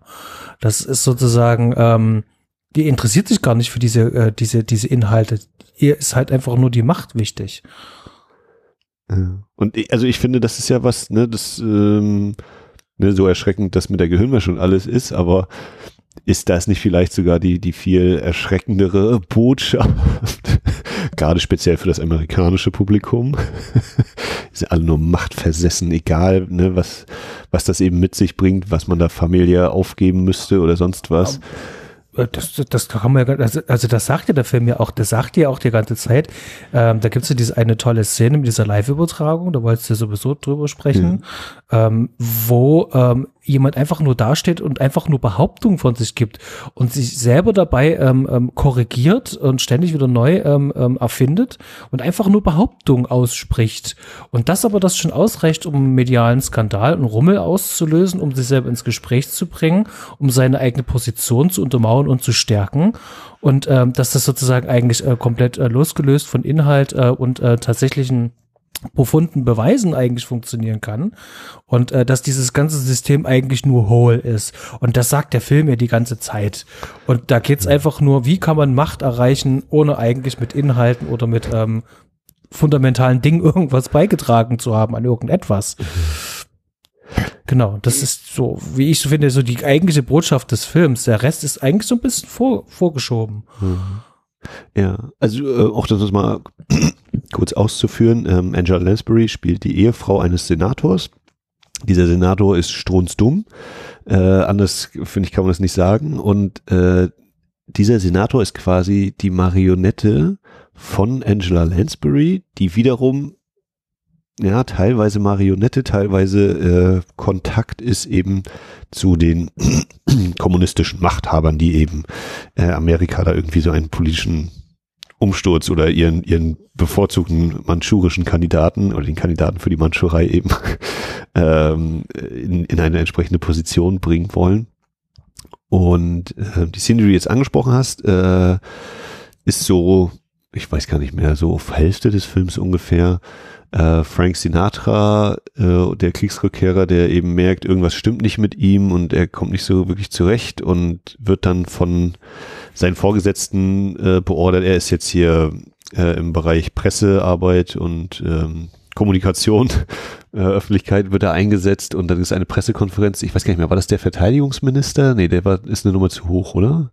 Kommt das hin? Ich aber ich weiß es nicht mehr, welche irgendwie so äh, geht so um Militär und dann ist eben der Senator-Ehemann von Angela Lansbury da und stellt sich hin und statt irgendwas so in das tatsächliche Thema zu fragen, sagt er eben, ja, ich habe Belege dafür, dass äh, 23 Mitglieder der Abgeordneten, äh, 23 Abgeordnete äh, nicht nur irgendwie äh, kommunistisches Gedankengut haben, nein, sie sind sogar Mitglieder der kommunistischen Partei oder irgendwie sowas ähm, und eben sozusagen haben äh, Amerika infiltriert. Und es bricht ein totaler Tumult aus und auf jede Nachfrage ändert sich diese Zahl, wie viele Leute denn, mhm. äh, wie viele Abgeordnete denn jetzt da tatsächlich Kommunisten wären. Und äh, keiner der, der Journalisten kommt auf die Idee, mal zu überlegen, ähm, in was für einem Zustand ist dieser Mann und was hat er hier jetzt wie oft sich wiederholt und welche Zahlen gesagt. Äh, also das ist wieder das, wo ich so sage, das ist zu einem gewissen Grad für mich humorig. Ähm, weil es, finde ich, sehr gut ähm, auf manche politischen äh, Begebenheiten zutrifft, leider. Ähm, oder vielleicht auch gerade heute noch mal mehr, ohne dass ich genau wüsste, wie es so in den 60ern lief. Aber der andere Punkt ist eben diese Szene dieser Pressekonferenz. Ähm, wir haben da äh, ja, ist eine Massenszene, also ne, wie man sich eine Pressekonferenz vorstellt, am, am äh, Sprechertisch sitzt eben Frank Sinatra, der Minister und vielleicht noch irgendjemand und dann sitzen da 30, 40 Journalisten im Raum, äh, der Senator eben, der da dann diese Unruhe erzeugt, äh, Angela Lansbury. Und es sind auch Fernsehkameras und es ist vor allem auch ein oder zwei Fer oder mehrere Fernseher und Fernsehbilder. Und nun mhm. ist das so, mein Gedanke oder wenn ich so an ältere Filme denke, dann habe ich immer im Kopf, wenn irgendjemand ein Fernsehbild zeigt, dann ist das meistens so ein einkopiertes Bild. Man, wenn man genau hinguckt, merkt man, der, der Großteil des Bildes ist starr, nur dieses Fernsehbild bewegt sich. Und hier wird das alles live gefilmt. Also wir haben dieses Bild im Bild und trotzdem mhm. ist ein Gewusel da und das war für mich damals, als ich das erste Mal gesehen habe, schon so ein, das geht, das gibt es, ist ja nicht zu fassen, das habe ich ja noch nie gesehen, so gerade in einem Hollywood-Film. Äh, also da war ich einfach da von dieser kleinig, vermeintlichen Kleinigkeit war ich total geplättet inszenatorisch. Wie ging es dir denn mit diesem Moment? Äh, das, das Witzige ist, da ich so eine Szene schon sehr oft und sehr häufig gesehen habe, ist es mir im ersten Moment überhaupt gar nicht aufgefallen, weil das ja sich mittlerweile ja schon eingebürgert hat, dass man das sozusagen auch als, als Mittel einfach verwendet. Und die Szene ging aber recht lang und ich dachte mir dann irgendwann, ich bin tatsächlich aufmerksam einfach nur geworden wegen dem Flicker. Ich dachte mir so, Moment mal, der Fernseher flickert, warum flickert der? Der dürfte da eigentlich gar nicht flickern. Das ist live. Das ist ja verrückt. Und hab dann in der Recherche dann hat er gesehen, weil er selber ja lange fürs Fernsehen gearbeitet hat ja. und Live-Schalten gemacht hat, der Frankenheimer, ähm, dass er das hier sozusagen äh, ganz prominent eingebaut hat. Und ich fand das auch wirklich sehr gut, wie er sozusagen im Bild dann eben halt bestimmte äh, Themen ähm, oder also, also Motive halt herausarbeiten konnte. Das, äh, die, die, das Gesicht dann nochmal zeigen kann im Close-up, äh, während er sozusagen äh, ähm, eigentlich in, in einem Weitwinkel-Shot drin ist und irgendwo ganz hinten am Horizont eigentlich steht, wenn man so wie in dieser großen Halle. Mhm. Und äh, das ganz, ganz, ganz, ganz, ganz fantastisch gemacht. Also super. Ähm, aber es hat wirklich einen kleinen Augenblick gedauert, bis ich das wirklich äh, begriffen habe, was hier eigentlich gerade äh, passiert, Großes. Mhm. Ja, also es ist dann also ich habe es jetzt auch nicht mehr ganz hundertprozentig im Kopf, kannst du ja vielleicht noch mich korrigieren. Ähm, also es ist dann zum Beispiel so, dass wir im Fernsehbild, also wir haben sozusagen eine halbtotale, vielleicht sogar eine totale so von der Seite von dieser Pressekonferenz. Mhm. Und äh, der Senator ist dann eben aufgestanden, steht so, sag ich mal, im Hintergrund links äh, und erzählt eben hier seine, seine Märchen. Und gleichzeitig haben wir aber so eine Großaufnahme von ihm auf dem Fernsehbild. Und dann haben wir, glaube ich, mhm. auch das so, dass Angela Lansbury relativ ähm, nein, nicht, nicht relativ prominent, aber dass sie schon so im Bildkader eingefangen ist, dass sie, dass wir merken, ja, sie ist auch da und gleichzeitig auf dem Fernseher eben den Ehemann, äh, wo dann eben auch so diese Beziehung hergestellt wird und alles und ähm, also ja, ist einfach, ich fand es einfach von der technischen Seite sehr beeindruckend in dem Moment. Also das auch, aber das ist zum Beispiel so ein, so ein Mittel, ähm, wie er die Beziehung zwischen verschiedenen Leuten äh, im Bildkader darstellt. Da hat er ähm, mehrfach schon äh, in diesem Film auch noch andere Sachen gewählt, aber das ist tatsächlich wirklich so ein, so ein Highlight in, die, in diesem Film. Also mhm. ganz, ganz fantastisch. Ähm, ich würde nur mal ganz kurz, du, du, du sagtest vor uns, äh, dass äh, dieser Senator ähm, so strunzdumm ist. Und ja. ähm, ich finde ja gar nicht, äh, dass er strunzdumm ist, sondern die äh, gute äh, Angela Lansbury, also die Miss ähm, ähm, äh, Aislinn, die sagt ja, ähm, die ganze, sie redet ihm das ein, dass er dumm ist. Ähm, gibt ihm, der sorgt dafür, dass er was zu trinken hat, ne, dass er ein bisschen abgelenkt ist, aber sie redet es mhm. ihm ja die ganze Zeit ein. Also sie betreibt eigentlich Gaslighting mit ihm. Und das macht sie ja eigentlich mit ihrem Sohn auch. Das ist ja ein wichtiges strategisches Mittel, ähm, wenn du so eine narzisstische äh, Persönlichkeitsstörung halt hast. Ähm, dass, dass, dass du ja vor allen Dingen auch andere Leute auch äh, abwerten musst. Du, du musst sie ähm, an sich zweifeln lassen. Manche Leute machen das absichtlich, aber es ist ja ein Krankheitsbild ja auch. Das heißt also, das machst du ja manchmal auch schon ähm, äh, unbewusst. Das ist eine, eine, eine Survival-Strategie. Und ähm, das kommt eigentlich ganz gut raus, dass das, äh, dass die das lang genug einredet. Weil reden kann man und kann der Typ ja. Und wenn, wenn, wenn, wenn man reden kann, ähm, gehört schon ein bisschen was dazu, außer nur Entertainer-Qualitäten zu haben. Aber weißt du, was ich meine? Also ich würde dir zustimmen, dass sie auf jeden Fall sehr darum bemüht ist, dass äh, ihn quasi klein zu halten, sage ich jetzt mal, äh, verkürzt mhm. gesagt, eben wie diesem hier, er trinkt dein Alkohol und du redest nur, wenn ich dir was sage und du sagst auch nur mhm. das, was ich dir sage. Aber war nicht auch irgendwo, dass er hier für seine Rede üben soll und er da auch schon so Probleme hat, sich äh, sage ich mal, halbwegs komplexe Sätze zu merken. Also vielleicht ist es übertrieben, dass er strunzdumm ist, aber er macht auf jeden Fall für mich nicht den hellsten Eindruck. Das mag natürlich mit dieser äh, Beziehung zu Angela Lansbury auch nochmal zusammenhängen, dass sie als sehr berechnend kalt und ähm, durchaus eben sehr verschlagen und äh, gewitzt dargestellt wird, dass er dann natürlich vielleicht nochmal so ein bisschen stärker so wirken soll, wie da kann er auf gar keinen Fall mithalten. Aber ich habe also auch schon, es ging, glaube ich, auch schon bei dieser Szene am Flughafen los, wo er auch schon, es wird zwar mehr so dieses Verhältnis zwischen den Figuren etabliert, aber auch da machte der auf mich nicht so einen wirklich äh, klugen Eindruck. Das war, wenn dann eher so, überspitzt gesagt, durchschnittlich.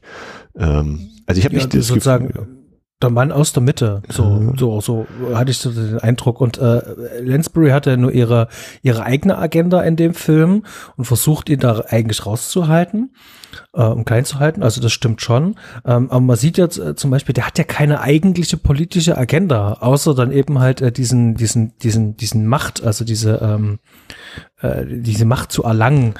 Ähm, mhm. weil sein, sein politischer Kontrahent, der dann im weiteren Verlauf des Films ja dann ähm, ähm, auch ausgeschalten wird, der ähm, Senator Thomas Jordan, Mhm. Ähm, der hat ja eine politische Agenda. Der sagt ja auch ganz klar, was er will, was ihn interessiert, was ihn antreibt. Und währendhin der äh, ähm, Senator Eislin, äh, der eigentlich fast nichts hat, also nichts entgegensetzen kann, der hat dem, der ist an diesem Posten interessiert. Er möchte gerne Präsident werden. Mhm. Und das ist es halt. Aber ähm, es gibt nicht, wie, wie, wie kann ich das sagen?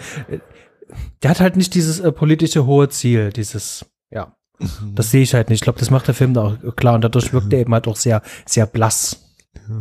Also ich glaube, brauchst du auch, ne? Also wenn jetzt Angela Lansbury versucht hätte, mit diesem Thomas Jordan äh, als als mhm. äh, Puppe zu nehmen, das wäre natürlich, das hätte nicht funktioniert, weil der, Exakt. also zumindest offensichtlich, er macht eben den Eindruck, der der weiß, äh, in welchem Gebiet er sich bewegt, der kennt sich aus, der ist, äh, hat den notwendigen Ernst. Ähm, also das ist für mich eine in dieser äh, von vielen negativen bis zweifelhaft äh, durchsetzten Figuren des Politikgeschäfts ist der einer, der für mich so wirkt wie, der hat eben einen Plan, der wirkt kompetent, während viele andere eher inkompetent oder eher oberflächlich wirken, was natürlich auch damit zu tun ja. hat, dass wir nicht bei jedem jetzt hier äh, fünf Stunden lang uns damit auseinandersetzen können, aber ähm, genau, und wie gesagt, vielleicht macht eben auch diese, diese Figuren um den Senator Iselin drumherum, macht das eben für mich nochmal stärker, dass ich das Gefühl habe, der ist eben überfordert, inkompetent, nicht gerade der, die hellste Leuchte.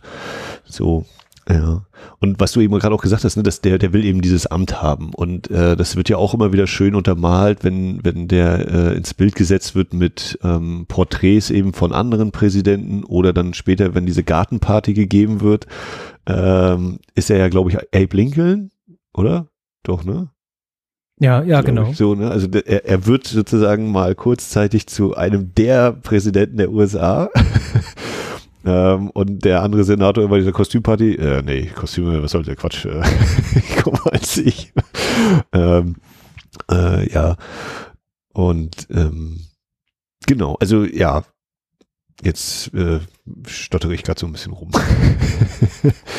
äh, ich komme einfach nochmal zurück zu dieser Pressekonferenzszene. Ähm, also ja, du hattest gesagt, du hast das äh, viel und häufig gesehen und würdest du sagen, jetzt äh, eher im, im, in heutigen Produktionen oder auch in damaligen Produktionen, dass das da, dass du es auch daher kennst, dass sozusagen der, äh, wenn mal Fernsehbilder mit eingefangen werden, dass die regulär laufen mit dem sich bewegenden Hauptbild?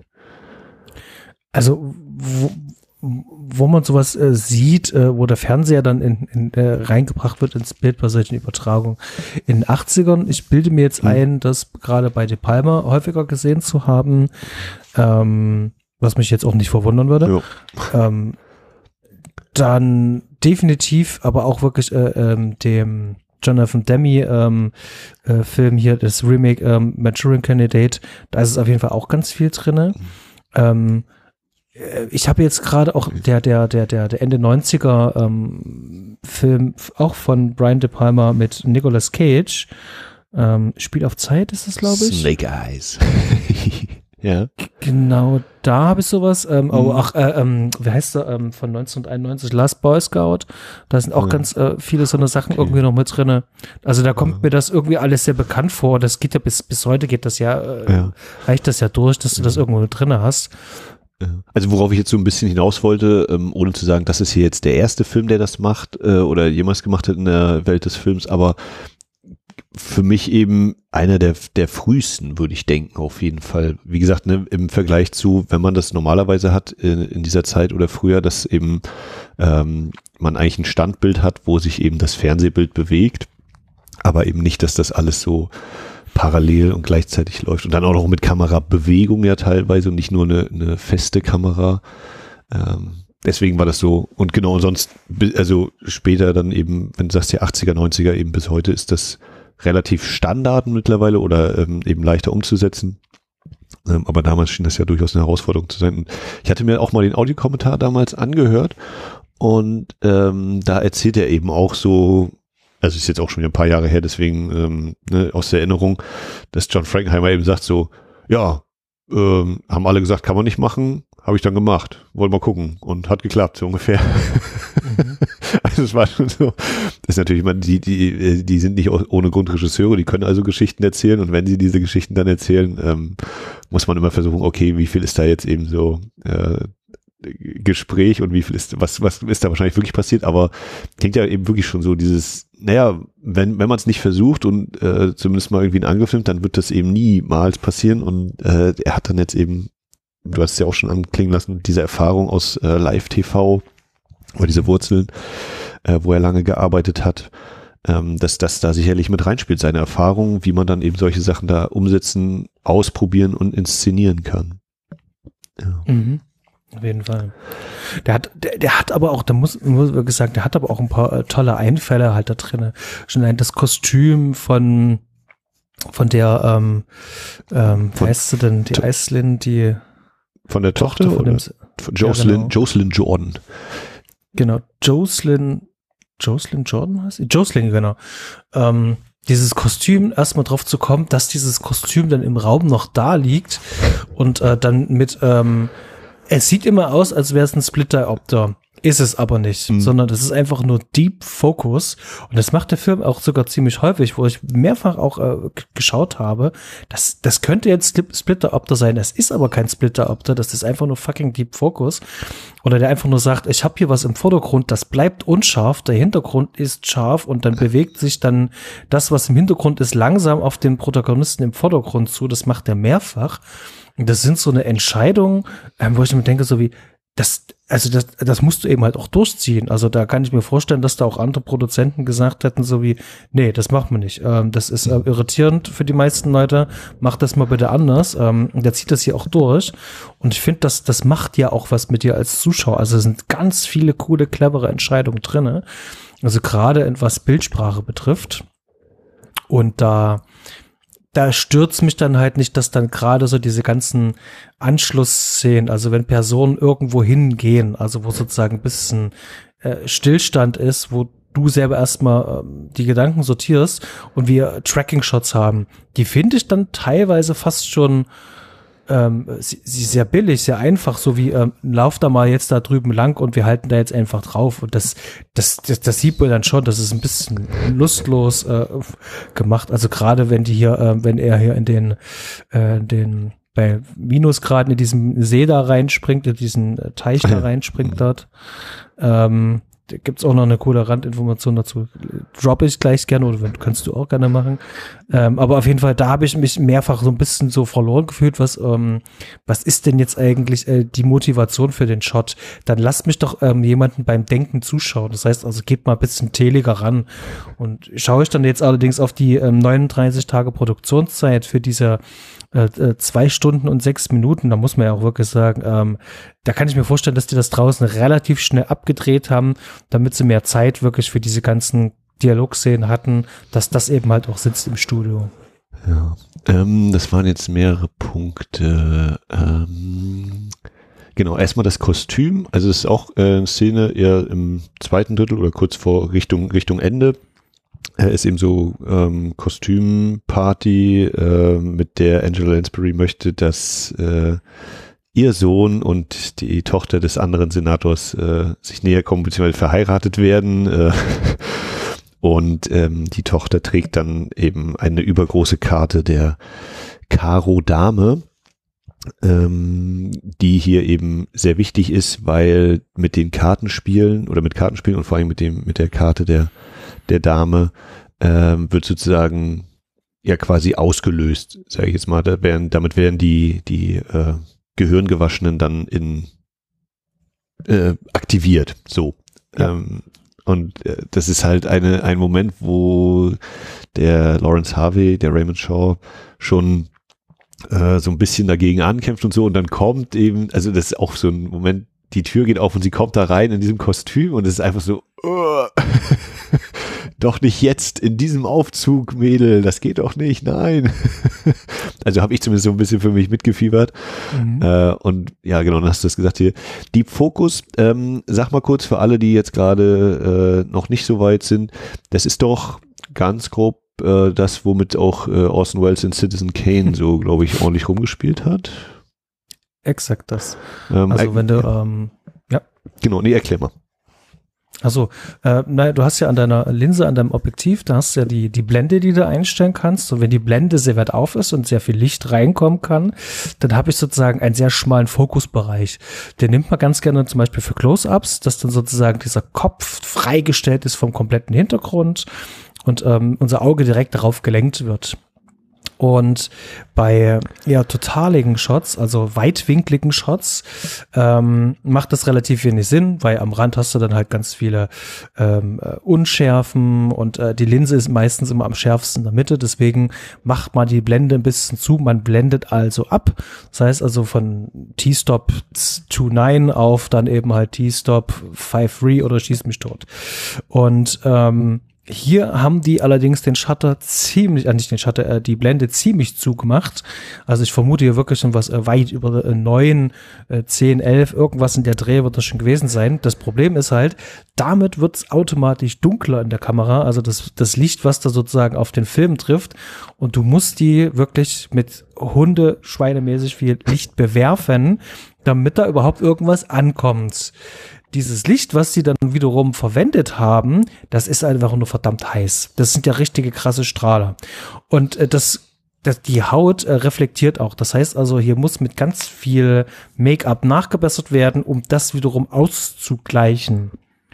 Wenn man das weiß, sieht man das halt auch. Es gibt auch einen ganz markanten Shot mit ähm, Lawrence Harvey, ähm, wo er ähm, interviewt wird und befragt wird ähm, von Sinatra, wo es eben halt auch um diese Caro Damen geht.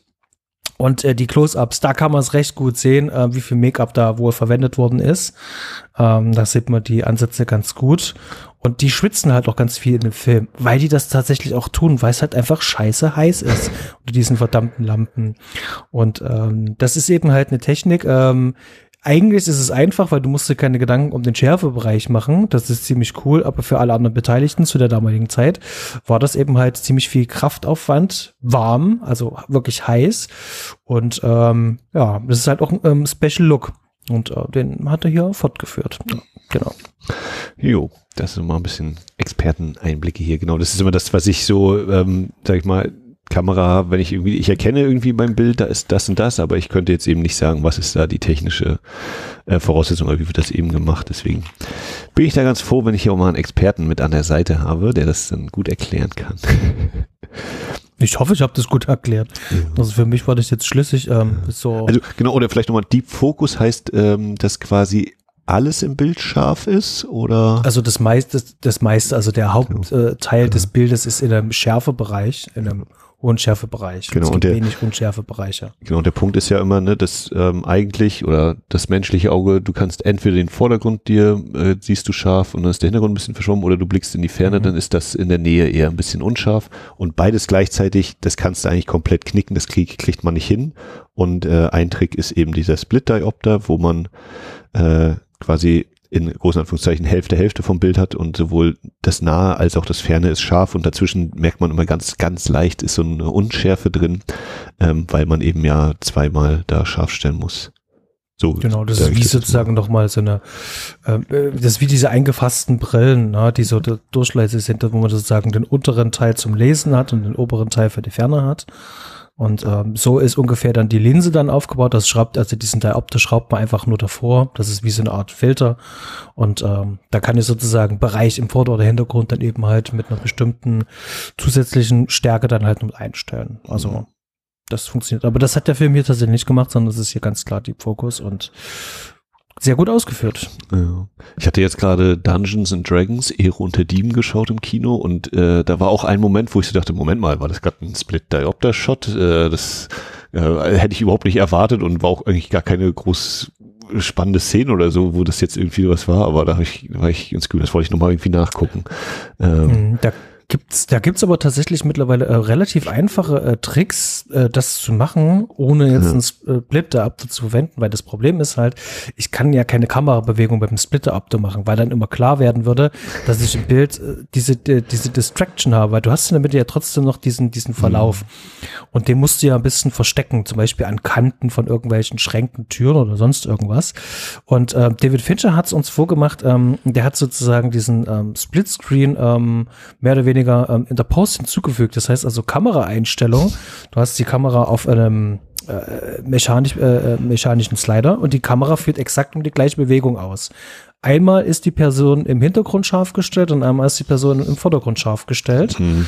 Und ähm, dann wird sozusagen an bestimmten wichtigen Punkten sozusagen einfach nur ähm, äh, ähm, äh, sozusagen das Bild reingeschnitten. Also was war es bei äh, The Social Network gibt es halt so eine äh, Konferenzszene und da arbeitet er nur mit äh, dieser Technik halt, äh, dass du das sozusagen digital einfach aus einem anderen Take das Bild da reinschneidet. Und das ist jetzt kein großes Hexenwerk, das ist relativ einfach so zu machen. Ja, so ein Nachmacher. Ja, ich erinnere mich auch noch bei Mike Flanagan, äh, den ich ja auch so zwei, drei Filme gesehen habe, die ich dann sehr mochte. Äh, der hatte hier die Ouija-Fortsetzung gedreht und da war auch ein Splitter-Opter-Shot, der ist aber nur bei den Deleted Scenes. Den hat er dann auch nicht im Film gelassen, wo ich dachte, ja, kann man auch mal machen, wenn man so ein Ding dreht. Muss man nicht verwenden, kein Problem.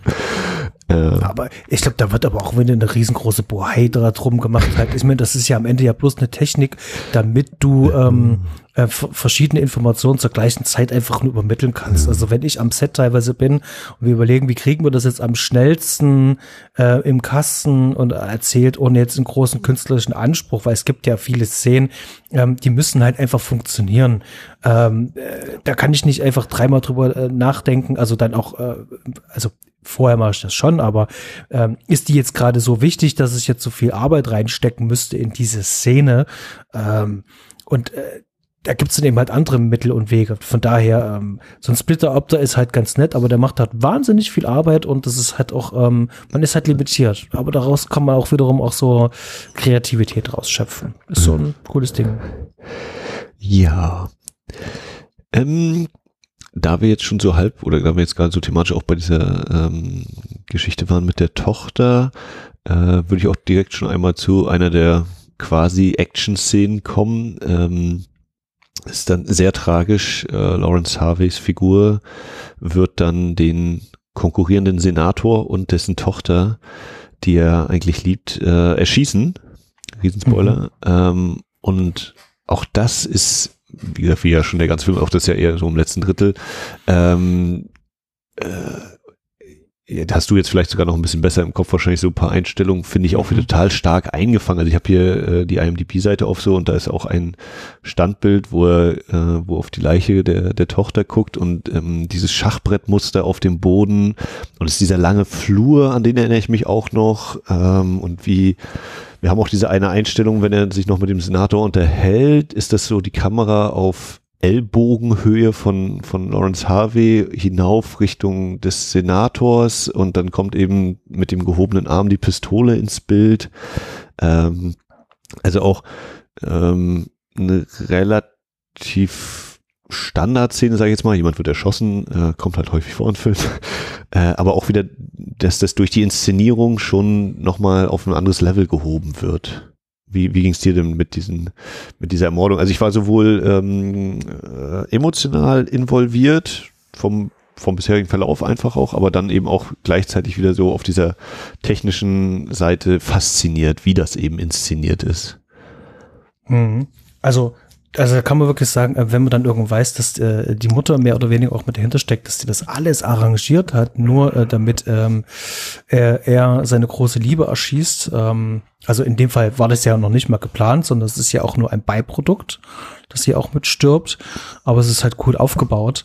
Ähm, also das hat mich kalt erwischt. Also mir war das dann klar, aber das war wirklich so ein Eieieiei.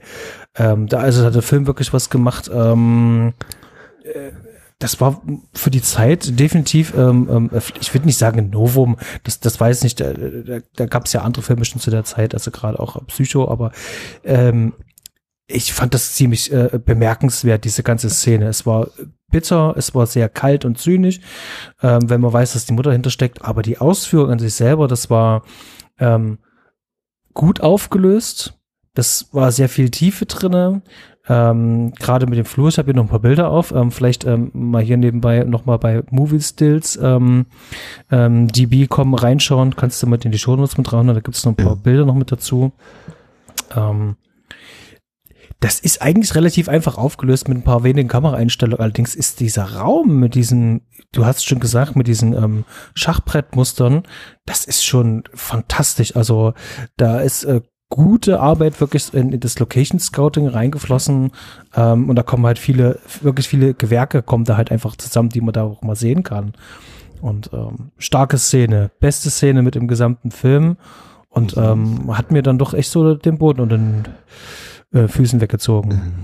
Und was mir jetzt gerade wieder in den Sinn kommt, ähm, was ich während des Films, also beim ersten Mal auf jeden Fall, beim zweiten Mal habe ich so halb, weil ich mir dann doch wieder, ah ja, es endet so und so, dass ich mir zwischendurch immer mal die Frage gestellt habe, gerade beim ersten Gucken, worauf läuft es eigentlich hinaus? Also was wird eigentlich das Ende sein?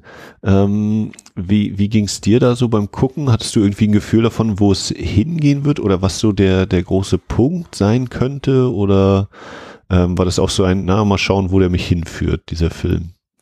Mhm. Ich, ich, ich hatte dann wirklich so überlegt, so, okay, es gibt jetzt wahrscheinlich nur drei Möglichkeiten, wie dieser Film so ausgehen kann. Und ähm, wo der Punkt ist. Also entweder ähm, er macht wirklich das Attentat und ähm, äh, der Film endet auf einer bitteren Note oder das Attentat klappt dann am Ende nicht, wird aufgehalten und noch eine dritte Variante. Ich hatte auf jeden Fall drüber, drüber nachgedacht, dachte mir so, okay, das ist jetzt spannend und habe mich dann einfach wirklich, wirklich treiben lassen. Ich wollte wissen, wie es ausgeht, aber habe dann beim Schauen eigentlich nicht weiter drüber nachgedacht, sondern erst hinterher, was wäre, wenn gewesen, so Sonnegedanken eher. Und ähm, ich wollte wissen, wie das jetzt mit dieser ganzen Verschwörung zusammenhängt, aber dadurch, dass ja die Lansbury ja dann diesen äh, sehr schön ähm, äh, expositorischen Schluss äh, ähm, nochmal bringt, wie so ein Bond-Villian, wo sie nochmal ganz genau sagt, wie das alles zustande kam und ähm, die das ja nicht wissen konnte, dass es ihr Sohn wird und dann nutzt sie dann die Möglichkeit trotzdem aus. Das, das hilft wiederum auch ihrem Charakter. Also dadurch, dass es erstmal so ein bisschen klingt wie diese äh, typische James Bond-Bösewicht-Speech äh, zum Schluss, ich erkläre nochmal alles, ähm, tut es gleichzeitig wiederum was für ihren Charakter, macht diesen Charakter noch finster und noch, noch sinistrer, böser und das war so, ähm, also, also insgesamt habe ich mich da wirklich davon ähm, einkaschen lassen und wollte dann gar nicht mehr großartig drüber nachdenken, weil ich war dann auch ähm, maximal involviert und entertained. Also ich war wirklich ähm, super unterhalten. Ja, aber ich habe auch gerade überlegt und ich glaube, dieser Moment, wenn er in Anführungszeichen nebenbei, beziehungsweise eben doppelt ungewollt, also er will ja eigentlich auch nicht den Senator erschießen, wenn er dann seine, seine Liebe erschießt, äh, das war für mich so ein Punkt, wo ich dachte, ja, das kann auch nicht gut ausgehen, dieser Film. Also selbst wenn irgendwie dieses Attentat mhm. verhindert werden würde oder ein Attentat was auch immer, wenn, wenn dieser Plan, der da ausgeheckt worden ist mit der Gehirnwäsche und so am Ende fehlschlägt, für, für unsere oder für meine Hauptfigur, für den Lawrence Harvey, gibt es definitiv kein Happy End. Also der, der ist halt, ähm, der mhm. wird irgendwie verloren enden sozusagen. Und das war so der, ja. glaube ich, ein Punkt, wo es dann für mich so Klick gemacht hat. Nee, jetzt, ähm, was auch immer jetzt noch kommt, kann vielleicht so ein bisschen abmildern oder so eine, so eine, eine Geschichte ein Ende werden, die ich im ersten Moment vielleicht als Happy End begreife, aber spätestens beim zweiten, dritten Nachdenken mir sagen werde, nee, das äh, äh bleibt einfach traurig und ist halt äh, eher ähm, ähm, pessimistischer Blick und ähm, genau, und das war, glaube ich, so der Moment, wo es für mich dann nochmal Klick gemacht hat, wo ich dachte, ja, nee, das kann ja wirklich nicht. Also so, auch wenn ich immer mal hier Spaß hatte mhm. und manches auch lustig ist, aber nee, das ist jetzt, jetzt hat er die beiden umgebracht und mhm. das, das muss halt in einer Katastrophe enden. Mhm. Und da ist dir das aufgefallen, also dem läuft ja eine Träne dabei, während mhm. die dann ja erschossen hat. Das äh, äh, fand ich dann noch bemerkenswert, dass also sozusagen doch noch irgendwie Teile irgendwie äh, dann doch funktionieren, irgendwie, da, dass da noch was ähm, Unterbewusstes dann noch ähm, nach außen kommt. Mhm. Ja, genau, weil wir, glaube ich, auch an einem Punkt sind, wo er eben selber ja immer schon so mit sich kämpft, was, glaube ich, so im Verlauf mal ein bisschen mehr, mal ein bisschen weniger ist. Und hier natürlich äh, dann ja mit auf die Spitze fast getrieben wird zu diesem Zeitpunkt. Ähm, genau, ja, also großartige Szenen. Du hast ja auch gesagt, äh, für dich eine der besten Szenen. Äh, bei mir ist, wie gesagt, einfach vom Überwältigungseffekt her immer noch das mit der Pressekonferenz. Und mhm. dann würde ich jetzt noch mal ein bisschen weiter an Anfang springen oder relativ an Anfang, nämlich mhm. ähm, wenn wir erzählt bekommen, äh, dass hier übrigens alles Gehirnwäsche. Also ähm, ich bin mir schon gar nicht mehr genau sicher, wie wir dahin springen. Auf jeden Fall Äh, Traum, der träumt. Ist doch im Traum, okay, genau, war ich mir nämlich nicht genau. mehr sicher. Ähm, und der Traum ist so, dass ähm, die, die Einheit aus Korea, äh, die Soldaten sitzen zusammen in einem Gewächshaus und irgendwie alte, äh, hübsch zurechtgemachte Damen erzählen was über Pflanzen und äh, es ist alles schon sehr merkwürdig, es ist eben ein Traum. Und plötzlich äh, mit einem Schnitt und allem äh, sprechen da nicht mehr die alten Frauen, die in hübschen Kleidern da sind, sondern äh, Männer, die in Anzügen sind oder überwiegend Männer in Anzügen, ein paar sind auch armeemäßig gekleidet und erzählen uns äh, von der Gehirnwäsche, die man durchgeführt hat, eben mit diesen Soldaten. Und im Verlaufe des dieses äh, Vortrages äh, Schrägstrich Traumes springen wir jetzt immer hin und her zwischen den Frauen im Gewächshaus und den äh, Anzugmännern in, im Vorlesungssaal und das vermischt sich dann auch. Dann sind diese Damen plötzlich in dem Vorlesungssaal und die äh, Männer sind im Gewächshaus und ähm, im Laufe dieses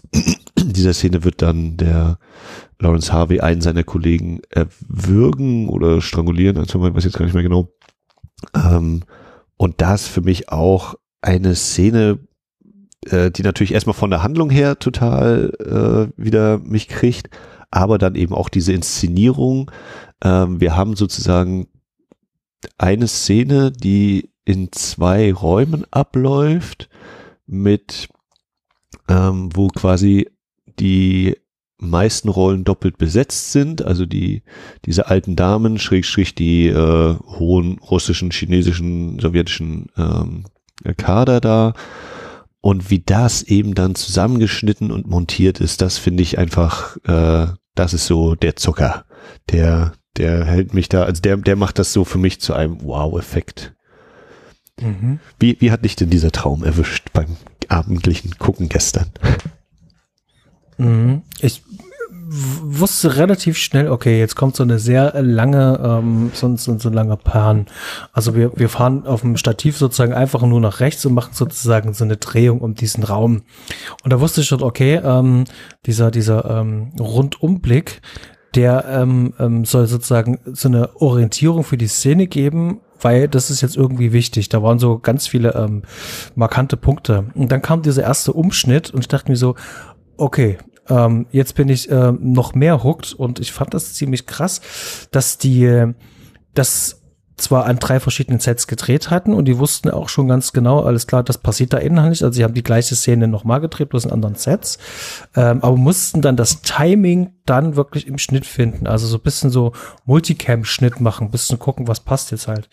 Ich möchte mal tatsächlich eher wissen, ich habe die Frage gestellt, wie lange die dran gesessen haben, bis die äh, äh, Szene dann so rausgepointet war. Weil das fand ich wirklich sehr, sehr, sehr, sehr beachtlich, weil das ist ja, ähm, das ist ja, wenn du der Theorie von Eisenstein Glauben schenken kannst, und so funktionieren halt auch Filme, ähm, dass es manchmal auch völlig egal ist, ob eine Person ähm, gerade im, im Sonnenlicht steht und die nächste irgendwo drinne. Hauptsache die, die Blickrichtung stimmt, wo die hinschauen. Ähm, und ähm, die, die, die, die Interaktion stimmt halt. Und dann kommt natürlich noch das, was wir an Informationen vorher schon dazu bekommen haben und das, was dann noch zusätzlich dann noch gesagt wird. Und das, dass das funktioniert, ähm, das ist her hervorragend gemacht. Also ich habe sowas in der Form ähm, schon lange nicht mehr gesehen. Ich müsste jetzt auch lange überlegen, welchen Film das ist, wo es, wo es was Ähnliches, Vergleichbares gibt. Äh, aber ich fand die Szene ziemlich stark. Und vor allen Dingen auch ähm, sehr bizarr. Es hat mich sehr oft an, an Lynch erinnert. Ja.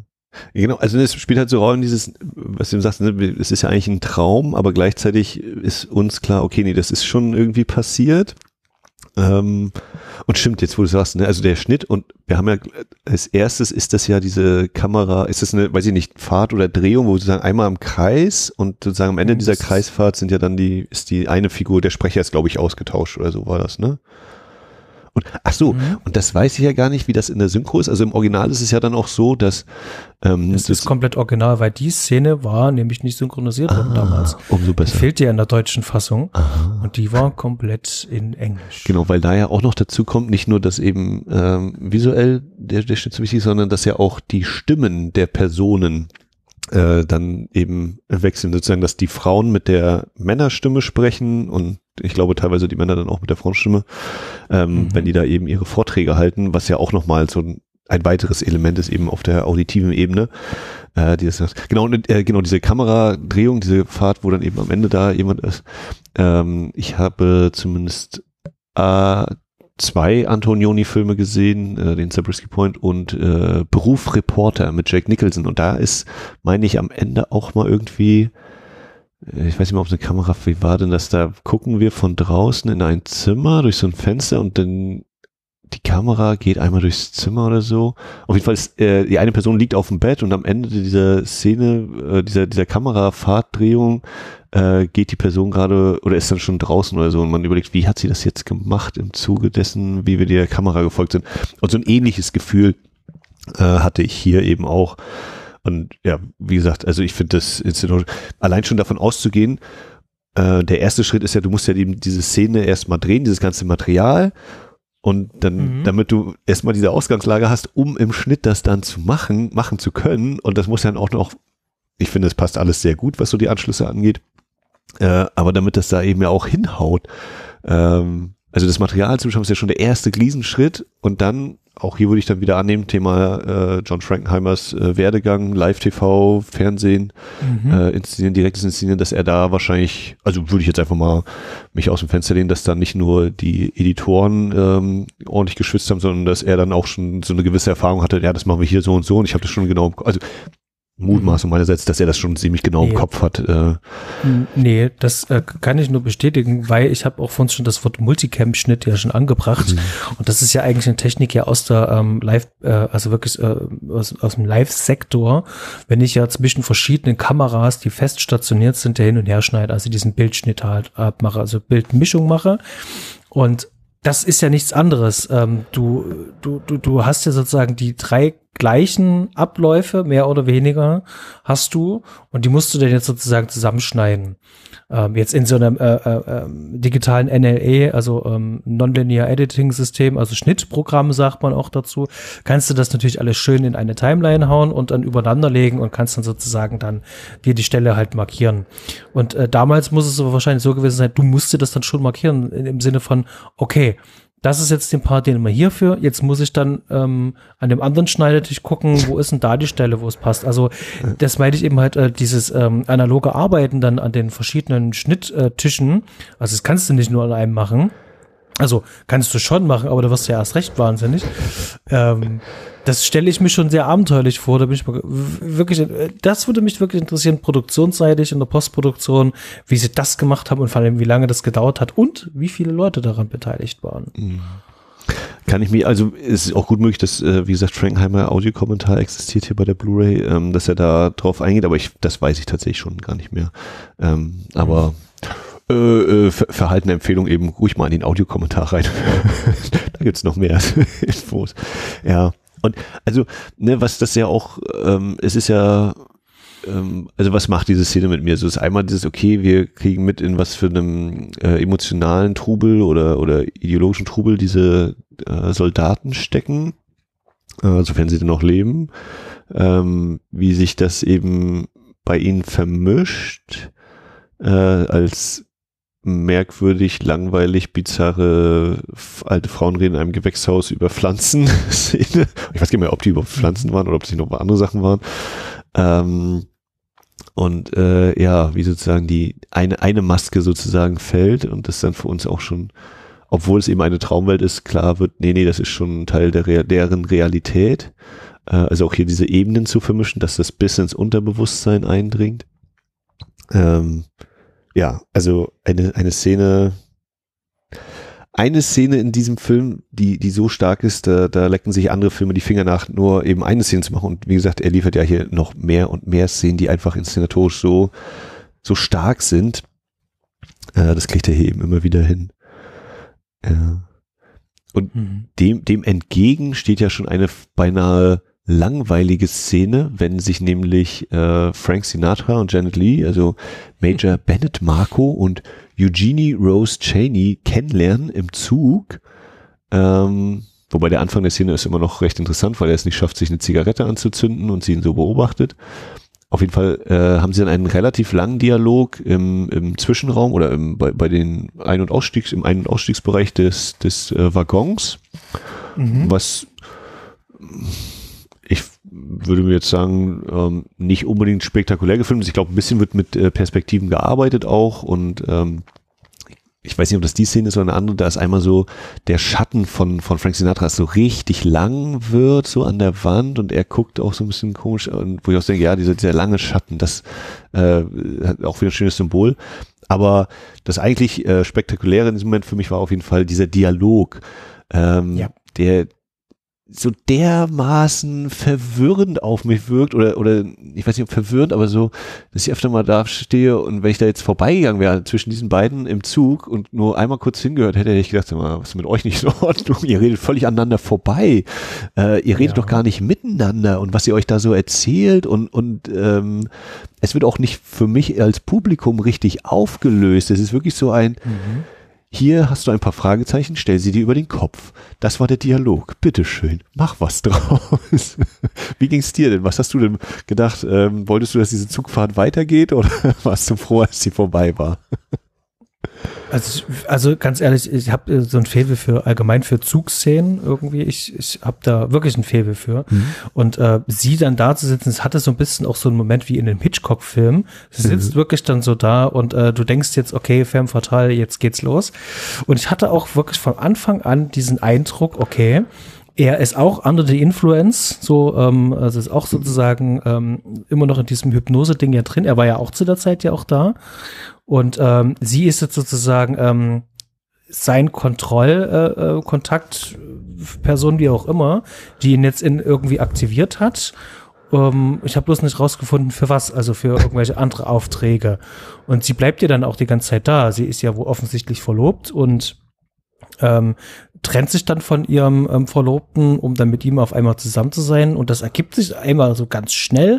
Da ist er puff da und ähm, dann hat sie kein, keine weitere Rolle mehr. Und das äh, äh, dadurch, dass sie dann noch nicht mehr auftaucht, hatte ich dann wirklich diesen, äh, diesen Eindruck, okay, äh, Frankenheimer will äh, damit ein bisschen spielen oder das Drehbuch will damit ein bisschen spielen, dass wir jetzt auch da noch rein interpretieren können, ähm, ist das jetzt sozusagen hier ähm, auch noch mal ähm, so ein mögliches Moment, dass äh, Sinatra dann halt auch noch als ähm, äh, Doppelspion, als äh, Auftragskiller oder sonst irgendwas eingesetzt wird und sie aktiviert ihn dann. Hm. Also das wird auch nicht aufgelöst, ne? Oder ob sie offiziell so, also ob das ihre Rolle ist? Also kann ich, ähm, also nee, also wird nicht mhm. aufgelöst, weil zum Schluss mhm. kann er dann noch seine, ähm, sein, sein, sein, seinen Schlussspruch halten, wo sie im Hintergrund steht. Mhm. Ähm, was, was mich aber hat äh, aufhorchen lassen, ist, ähm, dass die diese Adresse dann nochmal so wiederholt. Ja, ja, ne? also es sind auf jeden Fall so Elemente und ich habe jetzt auch gerade, als du das so erzählt hast, drüber nachgedacht, na kann es auch sein, dass sie äh, in Anführungszeichen ein Hirngespinst ist von ihm, also dass sie gar nicht echt ist, denn ähm, also müsste man jetzt tatsächlich nochmal versuchen, so abzuklopfen, ob das klappen würde, ob irgendwie andere Figuren in den Szenen mit ihr irgendeine Interaktion haben oder, oder so. Also ob er Sie holt ihn von der Polizei ab. Ja, das ist Und ein ziemliches Argument ist, gegen. Und ähm, die Adresse war tatsächlich nur dafür da, dass er dann bei der Polizei äh, jemanden angeben konnte als Kontaktperson. Ja, ähm, ja genau. Also das okay. ist alles alles schon so ein bisschen so ähm, auf Augenwischerei gemacht, also so ein bisschen, wir werfen hier mal eine kleine Blendgranate rein, um das Ganze noch ein bisschen ähm, bizarrer zu machen.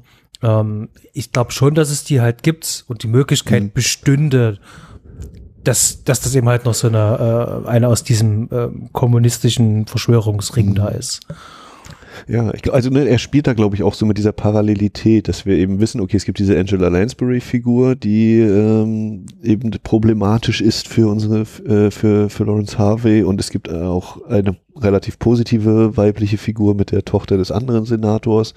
Und hier haben wir jemanden, der kann in beide Richtungen ausschlagen. Also es könnte auch sein, dass sie hier so äh, die Strippen von Frank Sinatra ziehen soll, Janet Lee, aber es könnte auch sein, dass sie ähm, tatsächlich ihn irgendwie mag, liebt.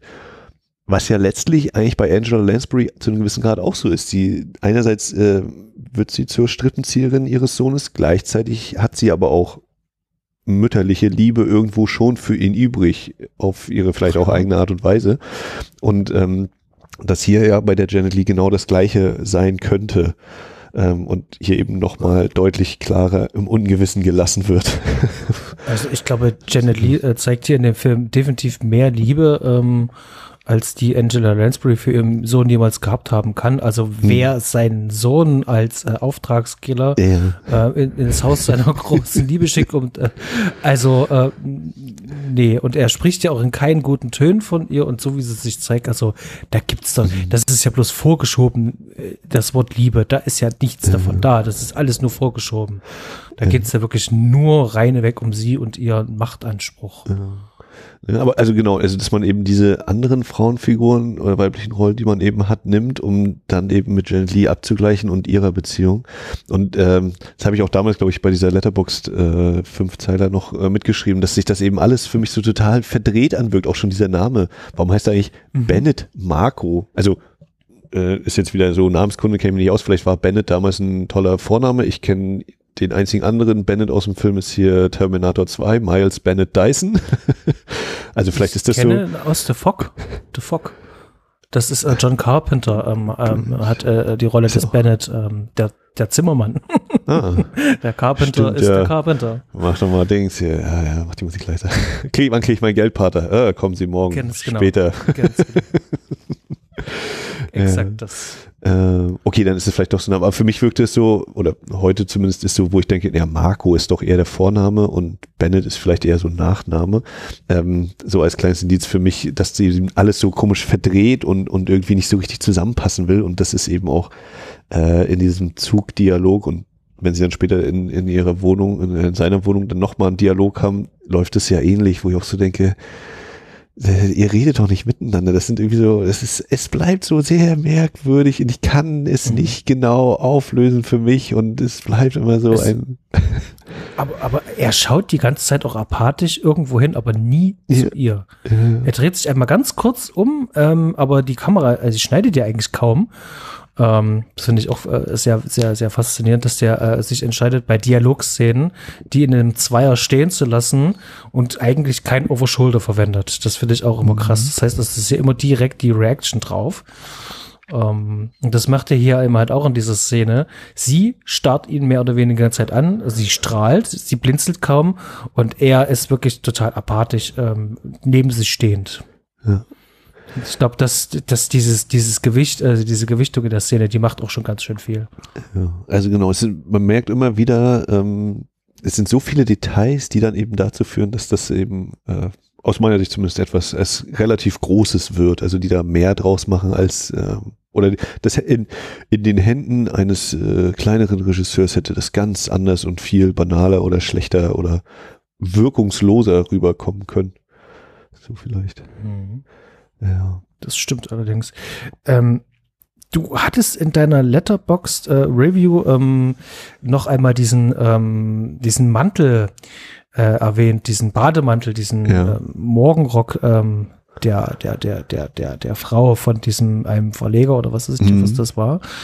Ähm, das hat mich dann noch mal auch mal zum Nachdenken gebracht, aber magst du vielleicht mal ganz kurz ähm, zu der Szene noch mal was dazu sagen und mhm. vielleicht erstmal noch so deinen Blickpunkt drauf geben, weil da habe ich noch so zwei, drei Ideen, die jetzt da jetzt gerade so ein bisschen miteinander so ähm, korrelieren. Mhm. Also ähm, äh, Raymond Shaw hier, unser, unser Charakter, äh, wird im Laufe des Films mal als Journalist arbeiten und zwar eben für einen Verleger. Und zum Glück habe ich das in der äh, Review geschrieben, der heißt Hallborn Gaines. Ähm, und äh, den besucht Raymond Shaw dann einmal. Und das ist so ein äh, ja so ein richtiges Himmelbett äh, mit Vorhang und allem. Und der Verleger legt eben im Bett äh, der Decke und hat eben Frauenkleider an und erzählt dann eben im Verlauf, dass das die äh, dass seine Frau ja schon verstorben ist. Und das sind aber die Kleider seiner Frau, die halten schön warm und ähm, für mich ist das ja hier auch ein Film, in dem immer wieder erzählt wird, dass äh, zwar hier die Männer in den Krieg ziehen und, und Gehirnwäsche betreiben, aber dass am Ende häufig Frauen äh, die Fäden ziehen oder sehr, sehr großen Einfluss haben auf die Männer. Ähm, ob das nun eben eine übergroße Karo-Dame-Kostüm ähm, ist oder so, das wird eben immer, kommt immer wieder an, an allen möglichen Stellen so durch. Ähm, und das war für mich eben auch wieder so ein Moment, ne, das ist, der hat eine Szene, der Typ, äh, oder behaupte ich jetzt zumindest, der hat eine Szene, ich glaube, nochmal kommt der nicht vor. Ähm, und äh, auch bei ihm ist das eben so, quasi über das Grab hinaus hat seine Frau äh, noch diesen Einfluss in, in mhm. äh, äh, physischer Form da eben mit diesem Bademantel oder, oder Anzug, was auch, ich weiß gar nicht mehr, was das genau war. Ja. Mhm fand ich tatsächlich ähm, ähm sehr spannend, darüber nachzudenken, äh, wie, wie weit das in den Film noch hier hineinragt, weil das ist so ein Detail, was man auch ganz gerne übersehen könnte, weil es ja eigentlich darum geht, zur Schau zu stellen, zu was ähm, der Hauptdarsteller eigentlich fähig ist in seiner Rolle, nämlich äh, als Marionette und als Killer. Ne, die äh, sozusagen eine ihm nahestehende Person hier einfach kaltblütig zu erschießen. Und da wirkt es fast schon so ein bisschen so wie, ähm, nebensächlich. Dadurch, dass es aber wirklich ähm, geoutpointet wird, der, er sagt es uns auch nochmal, ist immer noch die Frage im Raum, warum will Frankenheimer, dass wir das wissen? Und ähm, es hat mich dann auch einfach allgemein dazu gebracht, wie, wie sind denn allgemein so diese, diese äh, Frauen in diesem Film, wie sind die eigentlich dargestellt? Und die sind irgendwie genauso schablonenhaft, ähm, wie dieses ganze System halt auch ist. Das sind alles blonde Frauen. Alle, durch die Bank weg. Und ähm, die stehen sozusagen als Strahlefrau neben, ihre, neben ihren starken männlichen Identifikationsfiguren. Und unser äh, Held wiederum, also es heißt Held, aber unser äh, Hauptdarsteller, der äh, Lawrence Harvey hier, der äh, Raymond Shah, der ist ja eher zerbrochen. Der ist ja eine äh, komplett äh, zerrissene Figur und äh, da kommt das, was du gesagt hast, ganz gut mit rein. Er braucht sozusagen eine starke Frau, also hier wird das Bild umgekehrt, eine starke Frau, ähm, ähm, um Dinge tun zu können oder das will uns der Film ähm, so ein bisschen so mit, mitgeben. Und ich finde das spannend, wie der damit so ein bisschen umherspielt. Also das ähm, ähm, offensichtlich hat ja die äh, Miss Iselin ja keine Möglichkeit, selber irgendwann mal Präsidentin zu werden oder irgendwas ähnliches mhm. zu tun, weswegen sie das andere stellvertretend tun lässt. Also sie redet immer so, wir werden dann, ne, äh, äh, dann erfolgreich sein und Macht haben. Ihr ist doch aber der Mann, der eigentlich Präsident wird, völlig egal. Und ähm, das, äh, ich finde sozusagen diese Perspektive, diesen Blickwinkel, den wir da einnehmen, den finde ich ganz spannend, interessant. Äh, wie hast du das da wahrgenommen? Ja, also ich würde auf jeden Fall zwischen, dass die, die Protagonisten, also die männlichen, häufig eben so problembehaftet gebrochen sind mhm. und dass eben die weiblichen Figuren sehr, sehr selbstbewusst, sehr organisiert dann wirken. Ähm, was jetzt so den, die, die äh, prominenteren Rollen angeht, würde ich, die große Ausnahme ist dieser Senator Thomas Jordan, bei dem ist ja, glaube ich, die Frau auch schon verstorben, mhm. meine ich. Und der wirkt ja als, also im Vergleich äh, zu den anderen Männern für mich wie der kompetenteste in der Gruppe. Ähm, ne? ja. also ist eben integer, zielbewusst und äh, klar ja. und deutlich aussprechen. Also gerade auch, wenn ich jetzt eben an die Dialoge zwischen Janet Lee und Frank Sinatra denke und das, was dann der äh, Thomas Jordan sagt, ne, wie, wie klar und deutlich und konkret das alles ist. Ähm, auch da ja schon so ein Gegensatz in dem, was mhm. eben gesagt und wie es gesagt wird. Ähm, also, dass man es vielleicht nicht bis zum Ende durchhangeln äh, können und so. Und bei der, äh, in Anführungszeichen, bösen Seite sind ja auch ähm, eher so Stichwortgeber, da wird ja nicht viel über irgendwelche Beziehungen zu Frauen erzählt. Ähm, aber genau, dass das hier für unsere, also mindestens für Sinatra und Harvey äh, schon auch so eine Rolle spielt. Und wie gesagt, dann eben Angela Lansbury ja auch die, die äh, Obermeisterin äh, ist, so was das angeht. Ähm, genau, ja, also wie ich das eben auch geschrieben habe, also diese, dieser Einfluss der Frauen, dass sich das eben so durchzieht und ähm, auch vielleicht unabhängig von dieser Gehirnwäsche-Thematik ja auch nochmal eben was erzählt, so zu dem äh, Rollenverhältnis und äh, von wegen so, ja, die, die Frau im Hintergrund oder die wir das nie geschafft hätten, so ungefähr, und aber für uns klar ist, naja, vielleicht ist die ja äh, scheinbar nur im Hintergrund, aber ist eigentlich die, die äh, die Macht hat und damit eigentlich im Vordergrund stehen würde und äh, sich nur selbst dorthin stellt, im Wissen, dass das notwendig ist. Ja. Mhm. Genau, aber wie, ne, es ist so ein Detail, also wo ich auch sagen würde, kann man wieder so auch abtun, als es ist eben halt so eine merkwürdig verdreht, bizarre Welt hier, dass der Frauenkleider trägt äh, im Bett und was weiß ich nicht, aber ähm, kann man eben auch so deuten, dass man sagt, naja, diese Frauen, die halt immer noch ihren, ihren Einfluss haben auf die Männer. Ja. Ja. Hat, hat, hat er nicht äh, selber, ähm, der Raymond Shaw, ähm, bei dieser Kostümparty, hat er nicht auch so ein ähm, Kostüm an von äh, so ein mexikanisches, ähm, oh, ich weiß gar nicht, ich bin mir jetzt gerade nicht sicher, das ist jetzt auch gefährliches Halbwissen, aber mir, mir war so, als äh, spielte das auf die äh, Schlacht von Alamo an oder so, dass er sozusagen auf der anderen Seite sozusagen, also also ich überlege gerade, irgendjemand hat auf jeden Fall ein Cowboy-Kostüm an, meine ich. Und das verbringe ich gerade mit ihm so ein bisschen in Verbindung, aber es ist auch gut möglich, dass. Aber du, es ist kein, kein klassischer amerikanischer ja, ähm, äh, Cowboy, das, sondern eher ein mexikanischer Cowboy. Ja, das ist äh, sehr gut möglich. Weiß ich gerade nicht genau, ähm, klingt aber auf jeden Fall nach einer sehr interessanten und weiterverfolgbaren äh, Sache da, ja. Also ich erinnere mich hauptsächlich an eben Abe Lincoln, äh, hier unser ja, ja. Iceland, der so verkleidet ist und dann der da auch lustigerweise eben ähm, die Leute, die da mit ihm äh, umherlaufen, haben, glaube ich, so hofnahen Kostüme an. Habe ich, das, das habe ich zum Beispiel für mich so abgespeichert, ebenso, ne, hier der, der Herrscher und ihre, seine, seine Narren ja. äh, um ihn herum. Ähm, so, wie gesagt, äh, Senator Jordan, der, der quasi gar kein Kostüm und so einen Anzug trägt. Die Tochter mit der, mit der Spielkarte. Ich weiß gar nicht mehr, ob Angela Lansbury offiziell eine hatte die was? Die habe ich irgendwie gerade im Kleid vor mir, aber nicht als. Ja, ja, so, so, so, so Königin äh, Oder so, kostümmäßig ja. so, ja, ja. Hm, ja.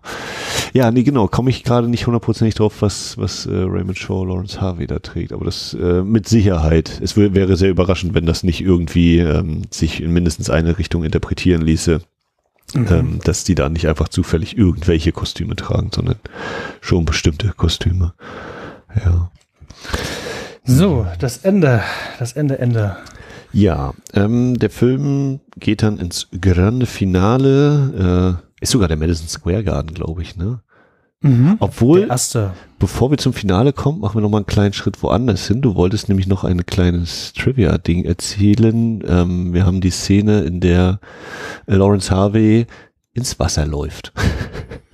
Und wo genau, ich, wo ich den Drehort wiedererkannt hatte, weil ich kurz vorher äh, Kopfgeld gesehen hatte. Und dort äh, spielt auch eine gewisse Szene relativ zu Beginn ähm, an diesem Teil, ich glaube des Central Parks ist das. Mhm. Wird auch im Marathonmann hier mit Dustin Hoffman, kommt mhm. das auch vor? Taucht häufiger auf. Genau. Ähm, was ich eigentlich nur sagen wollte, es war der erste richtig kalte Tag äh, äh seit 30 Jahren, haben die in einem Februar gedreht. Und damit er überhaupt ins Wasser springen konnte, mussten sie mit einem Bulldozer das Eis mhm. wegmachen. Da muss man sich reinziehen. Deswegen sieht das auch so aus, wie es aussieht. Da sieht man einfach nur so ein riesengroßes Loch da einfach nur. Und da springt der halt rein. Wenn man diese Informationen hat, denkt man so wie, okay, die haben das wirklich nur für diese Szene halt gemacht. Und ähm, ja, danach war es das dann halt auch wieder. Und ähm, meine Herren, also da möchte ich nicht in das Wasser reinspringen wollen, sollen. Aber naja. Die kalte Dusche.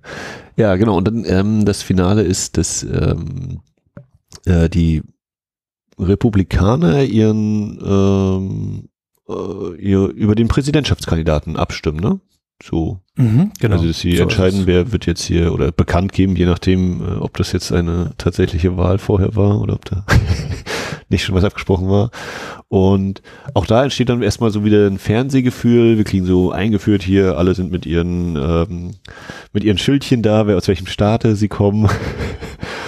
Und äh, gleichzeitig wissen wir eben auch aus der Szene davor, dass ähm, an einem bestimmten Teil der Rede des ähm, äh, zu kürenden Kandidaten dann ähm, Lawrence Harvey per äh, als, als Sniper fungieren soll und den, den Kandidaten erschießen soll. Und dann könnte eben sein Stiefvater äh, heldenmäßig da die, die, den Körper hinhalten und äh, äh, jetzt eben seinen Schritt nach vorne machen. Und äh, es wird also schon sehr, sehr genau und detailliert dargelegt, weil der Plan ist sehr durchdacht. Mhm. Und äh, dann kommt letztlich innerhalb dieser Szene von der Handlung her der menschliche Faktor dazwischen, denn nicht der eigentliche Präsidentschaftskandidat, der an der am Mikro steht, wird erschossen, sondern äh, der Stiefvater, der John Iselin, der Senator, ähm, den tötet äh, Lawrence Harvey dann. Und jetzt habe ich wieder die sehr, sehr große komische Lücke. Erschießt er auch Angela Lansbury? Ja. Genau, ne? Direkt, direkt in einem, in einem Durchlauf. Puff, genau. Die, Puff. Und äh, ganz zum Schluss, ähm, äh, Bennett Marco, Frank Sinatra, versucht noch ähm, das Ganze zu unterbinden. Er kommt aber so spät, dass er nur noch äh, mit ansehen muss, wie sich äh, Robert Shaw, äh, Robert Shaw, Robert Shaw aus dem Weißen wie Raymond Shaw ähm, sich dann selbst final richtet. Und ich weiß gar nicht mehr, da kommt will noch so ein paar Tumultbilder und ist dann Schluss oder ist danach noch, gab es noch eine Szene mit Sinatra nochmal extra? Mm, ist es dann also wenn, wenn er sich dann erschossen hat, mhm. ähm, denkt man eigentlich so, das ist jetzt eigentlich perfekt das Ende für diese Art von Film. Und dann kommt allerdings nochmal so ähm, aus Spatz wieder aufgeblendet, siehst du dann halt Sinatra, wie er dann mit ähm, seiner Partnerin, seiner zukünftigen Frau, der Janet Lee, der äh, äh, dann sozusagen seinen Monolog hält und sozusagen ja, nochmal ähm, Re Revue passieren lässt, ähm, mhm. alles über den Raymond Shaw und was das für eine Person ist. Und äh, nochmal so ein bisschen Moral ja. wird nochmal gepredigt, ja, stimmt. Konnte ja, ich das so vergessen? So dieses, ja, ja, genau. Äh, also ich habe mir auch gedacht, während ich das gesehen habe, okay, für die Zeit äh, sicherlich notwendig, um es einzusortieren, ähm, seitens der Filmemacher, wird, hätte ich nicht gebraucht. Hätte, hätte es wirklich überhaupt nicht gebraucht. Es hätte wirklich mit diesem Kopfschuss enden können, dem ähm, erschreckten Gesicht von Frank Sinatra und dann ist Schluss. Dann, dann passt es auch zu dem restlichen, ähm, doch sehr pessimistischen, düsteren Grundbild, was dieser Film halt auch hat. Ja, vielleicht auch diese versöhnliche Note zum Schluss nicht. Genau, vielleicht war das genau eben dieser Punkt, dass dann doch, äh, auch wenn er selber mit, nee, hat er, doch genau, hat er mitproduziert, aber vielleicht, dass sie dann trotzdem gesagt haben, nee, nee, äh, ganz so düster können wir das, das, das können wir dem Publikum dann doch nicht zumuten. ähm, dass sie dann vielleicht gesagt haben, okay, wir müssen noch mal so ein kleines Loblied quasi schreiben als Schlussszene. Ja, aber ähm, dieses Finale, ähm, ja, wie schon so halb an, angerissen, äh, wirkt auch erst wie so eine Fernseh- oder könnten so Fernsehbilder sein, eben von so einem Wahlkampf, mhm. äh, von so einer Wahlkampfveranstaltung, so ein bisschen mit drin, so ein paar Fetzen hier und da und äh, wie auch noch getestet wird, so in der Arena vorher, bevor es losgeht.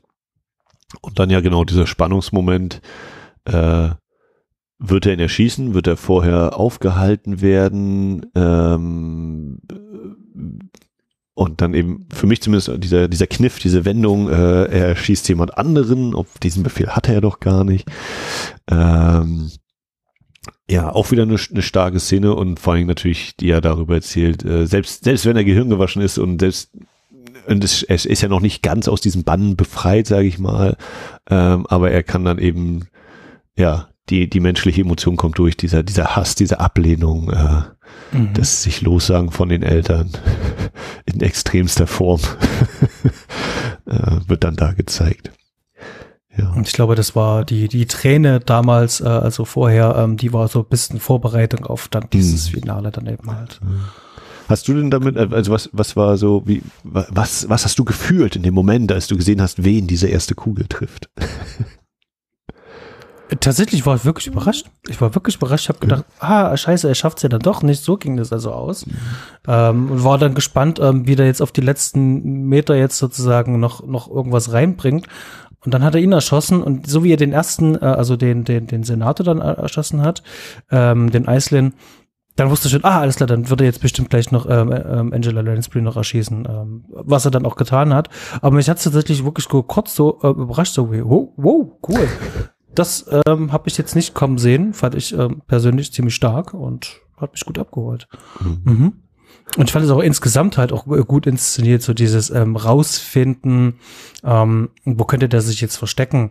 Natürlich ähm, macht es keinen Sinn, in einem Raum, der lichtdurchflutet ist, äh, nach draußen sozusagen feuern zu wollen, äh, wo es bisschen dunkler ist. Ähm, es wäre genau andersrum, du solltest in einem dunklen Raum ähm, sitzen, nicht nur um gesehen zu werden, sondern vor allem um besser zielen zu können. Aber das musste der Film natürlich machen, ähm, damit Frank Sinatra ihn finden kann. Ähm, jetzt hatte ich gerade einen Gedanken. Ach so, genau, ja. Und das lässt sich ja vielleicht punktuell auch wieder als ein Happy End ja umdeuten im Sinne von äh, die, der, der äh, Kontakt der Kommunisten ist äh, ermordet, die Marionette und letztlich auch die zweite Marionette, eine der Gehirnwaschen, sind ja jetzt ausgelöscht und der in Anführungszeichen reguläre, der, der ordentliche Kandidat kann jetzt äh, zur Präsidentschaftswahl ja antreten. äh, wenn man das vielleicht auch mal versucht, aus dieser äh, so ein bisschen sich hinzudrehen. Ähm, aber natürlich ist eigentlich ein sehr, sehr düsteres Ende. Ähm, Obwohl die, die, die äh, Kommunisten oder wie auch immer, was das für eine Vereinigung oder auch alles ist, an, an, an das ist ja ein Hodgepodge aus verschiedenen Staaten, die unter diesen Kommunisten zusammengefasst werden, da ähm, die können in einer Klinik in den Staaten können die agieren, die haben Kontakte und Connections, die können einfach Soldaten entführen vom Schlachtfeld.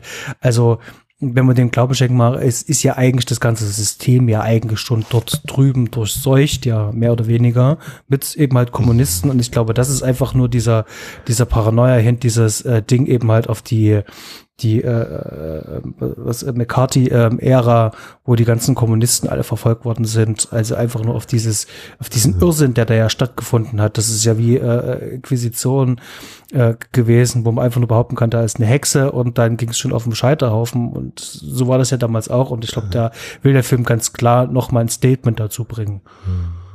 Ja, er hat ja, hast du mit Sicherheit ja auch gelesen, ne? er kam dann sozusagen auf dem Höhepunkt der Kuba-Krise in die Kinos.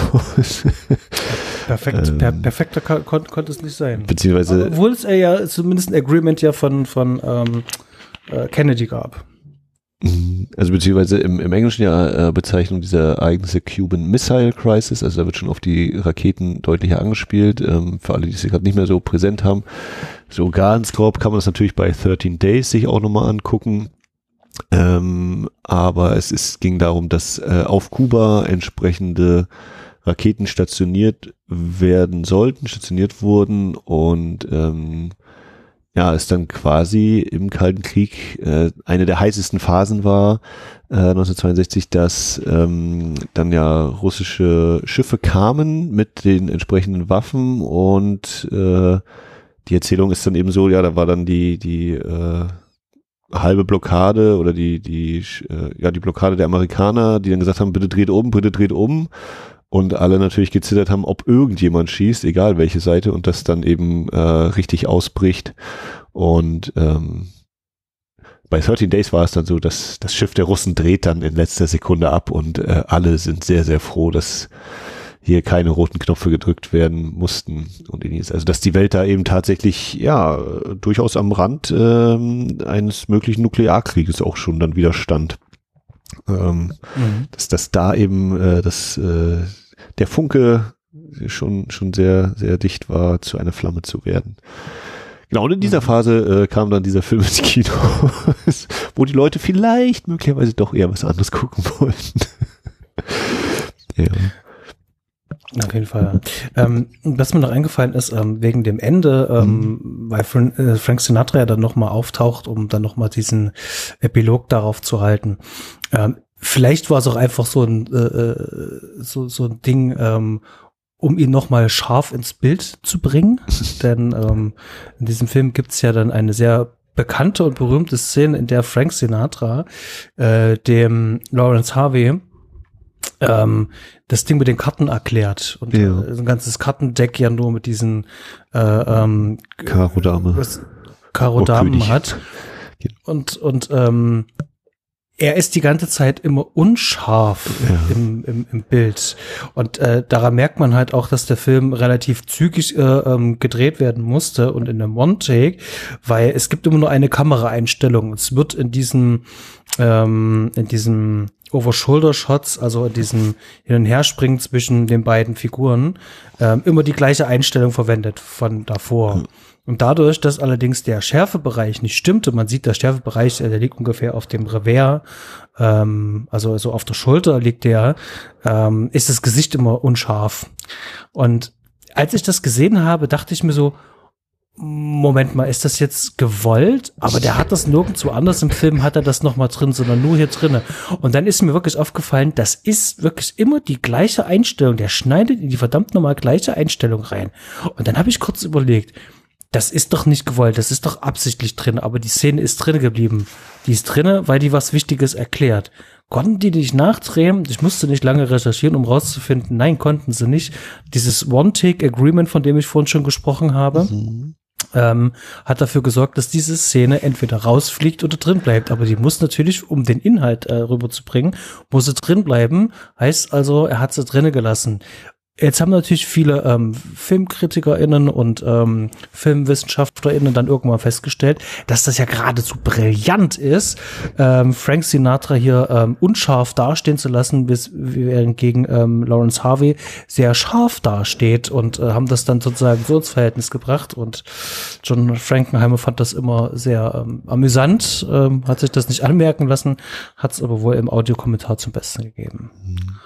Ja, also ist mir auch auf jeden Fall aufgefallen beim Wiedersehen. Ich habe dann auch erst überlegt, äh, ist jetzt hier das liegt's am, am Ausgangsmaterial, also ne, das, weil ja, und dann habe ich überlegt, na gut, aber die andere ist ja auch scharf hier. Hm. Und dann habe ich eben auch gedacht, also äh, wie immer, ne, es ist so, wie es ist.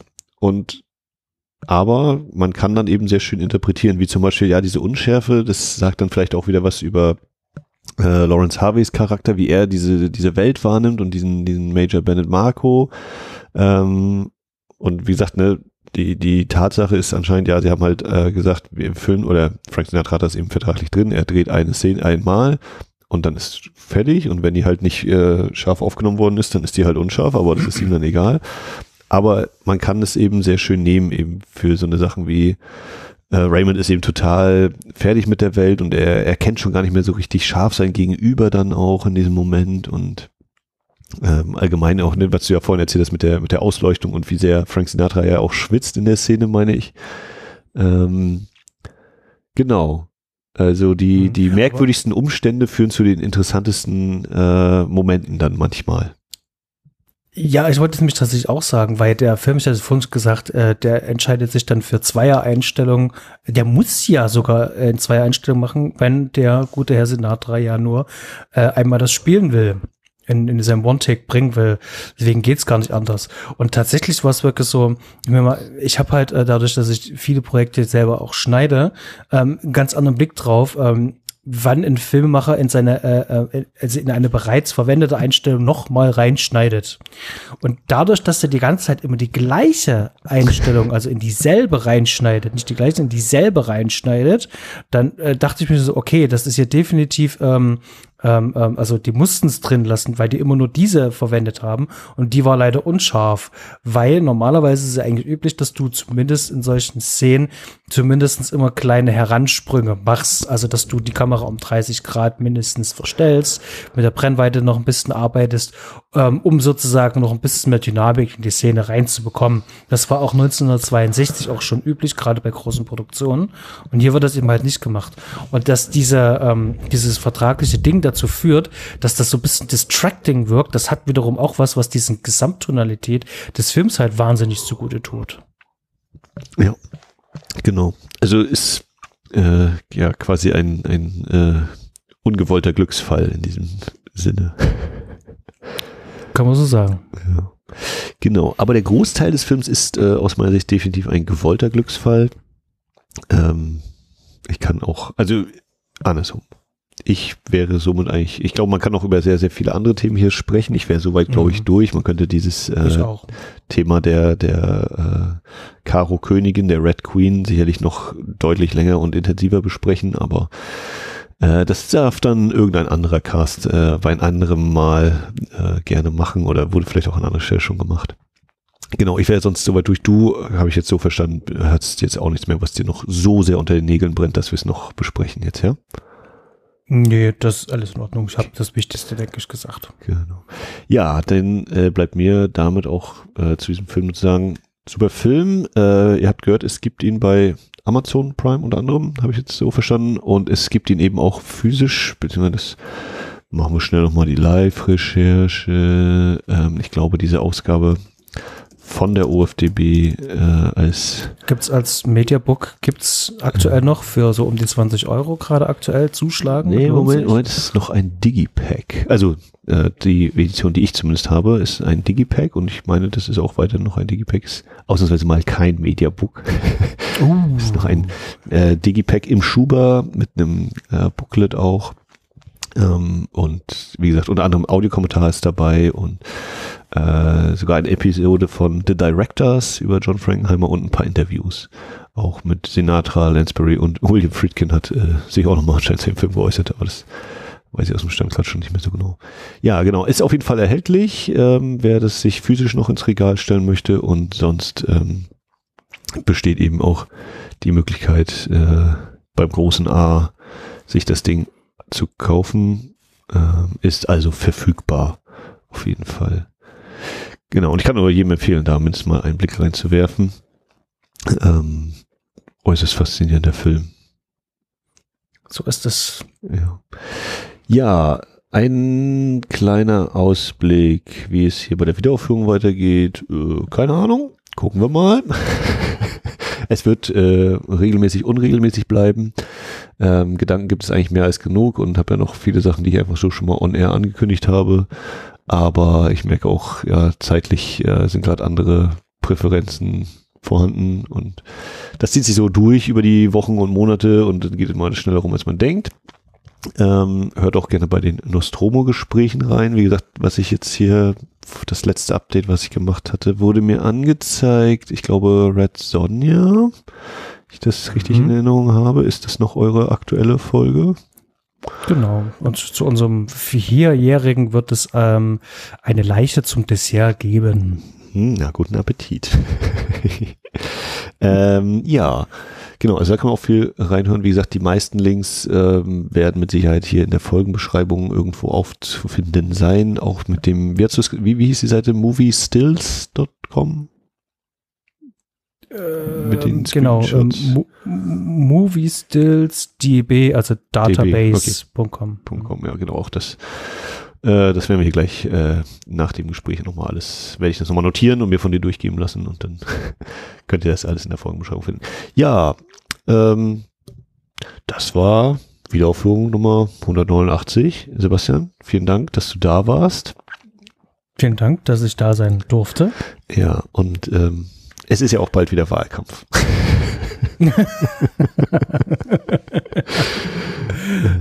ja, nee. Hast du noch, möchtest du noch etwas loswerden? Jetzt ist Chance, danach nie wieder.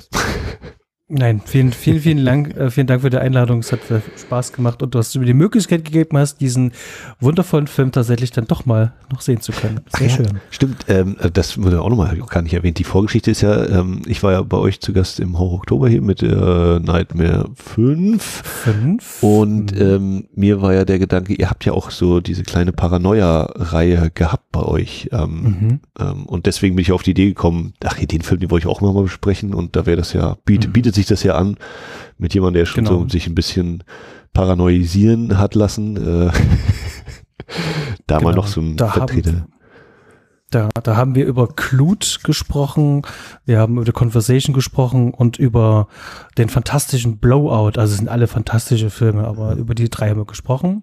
Das kann ich tatsächlich schon mal on record sagen. Ähm, wir haben vor, diese Paranoia-Reihe tatsächlich äh, fortzuführen, noch dieses Jahr. Also es wird da noch ein paar Sachen geben.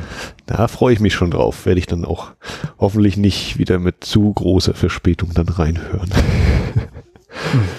Ich habe teilweise Folgen von euch auch erst vier, fünf Jahre später gehört. Ja, das äh, ist ja das Schöne. Wir sind ja auch nicht unbedingt aktualitätenabhängig. Ähm, das kann man ja sowieso immer mal ins Archiv hinabsteigen und da irgendwas sich rauspicken.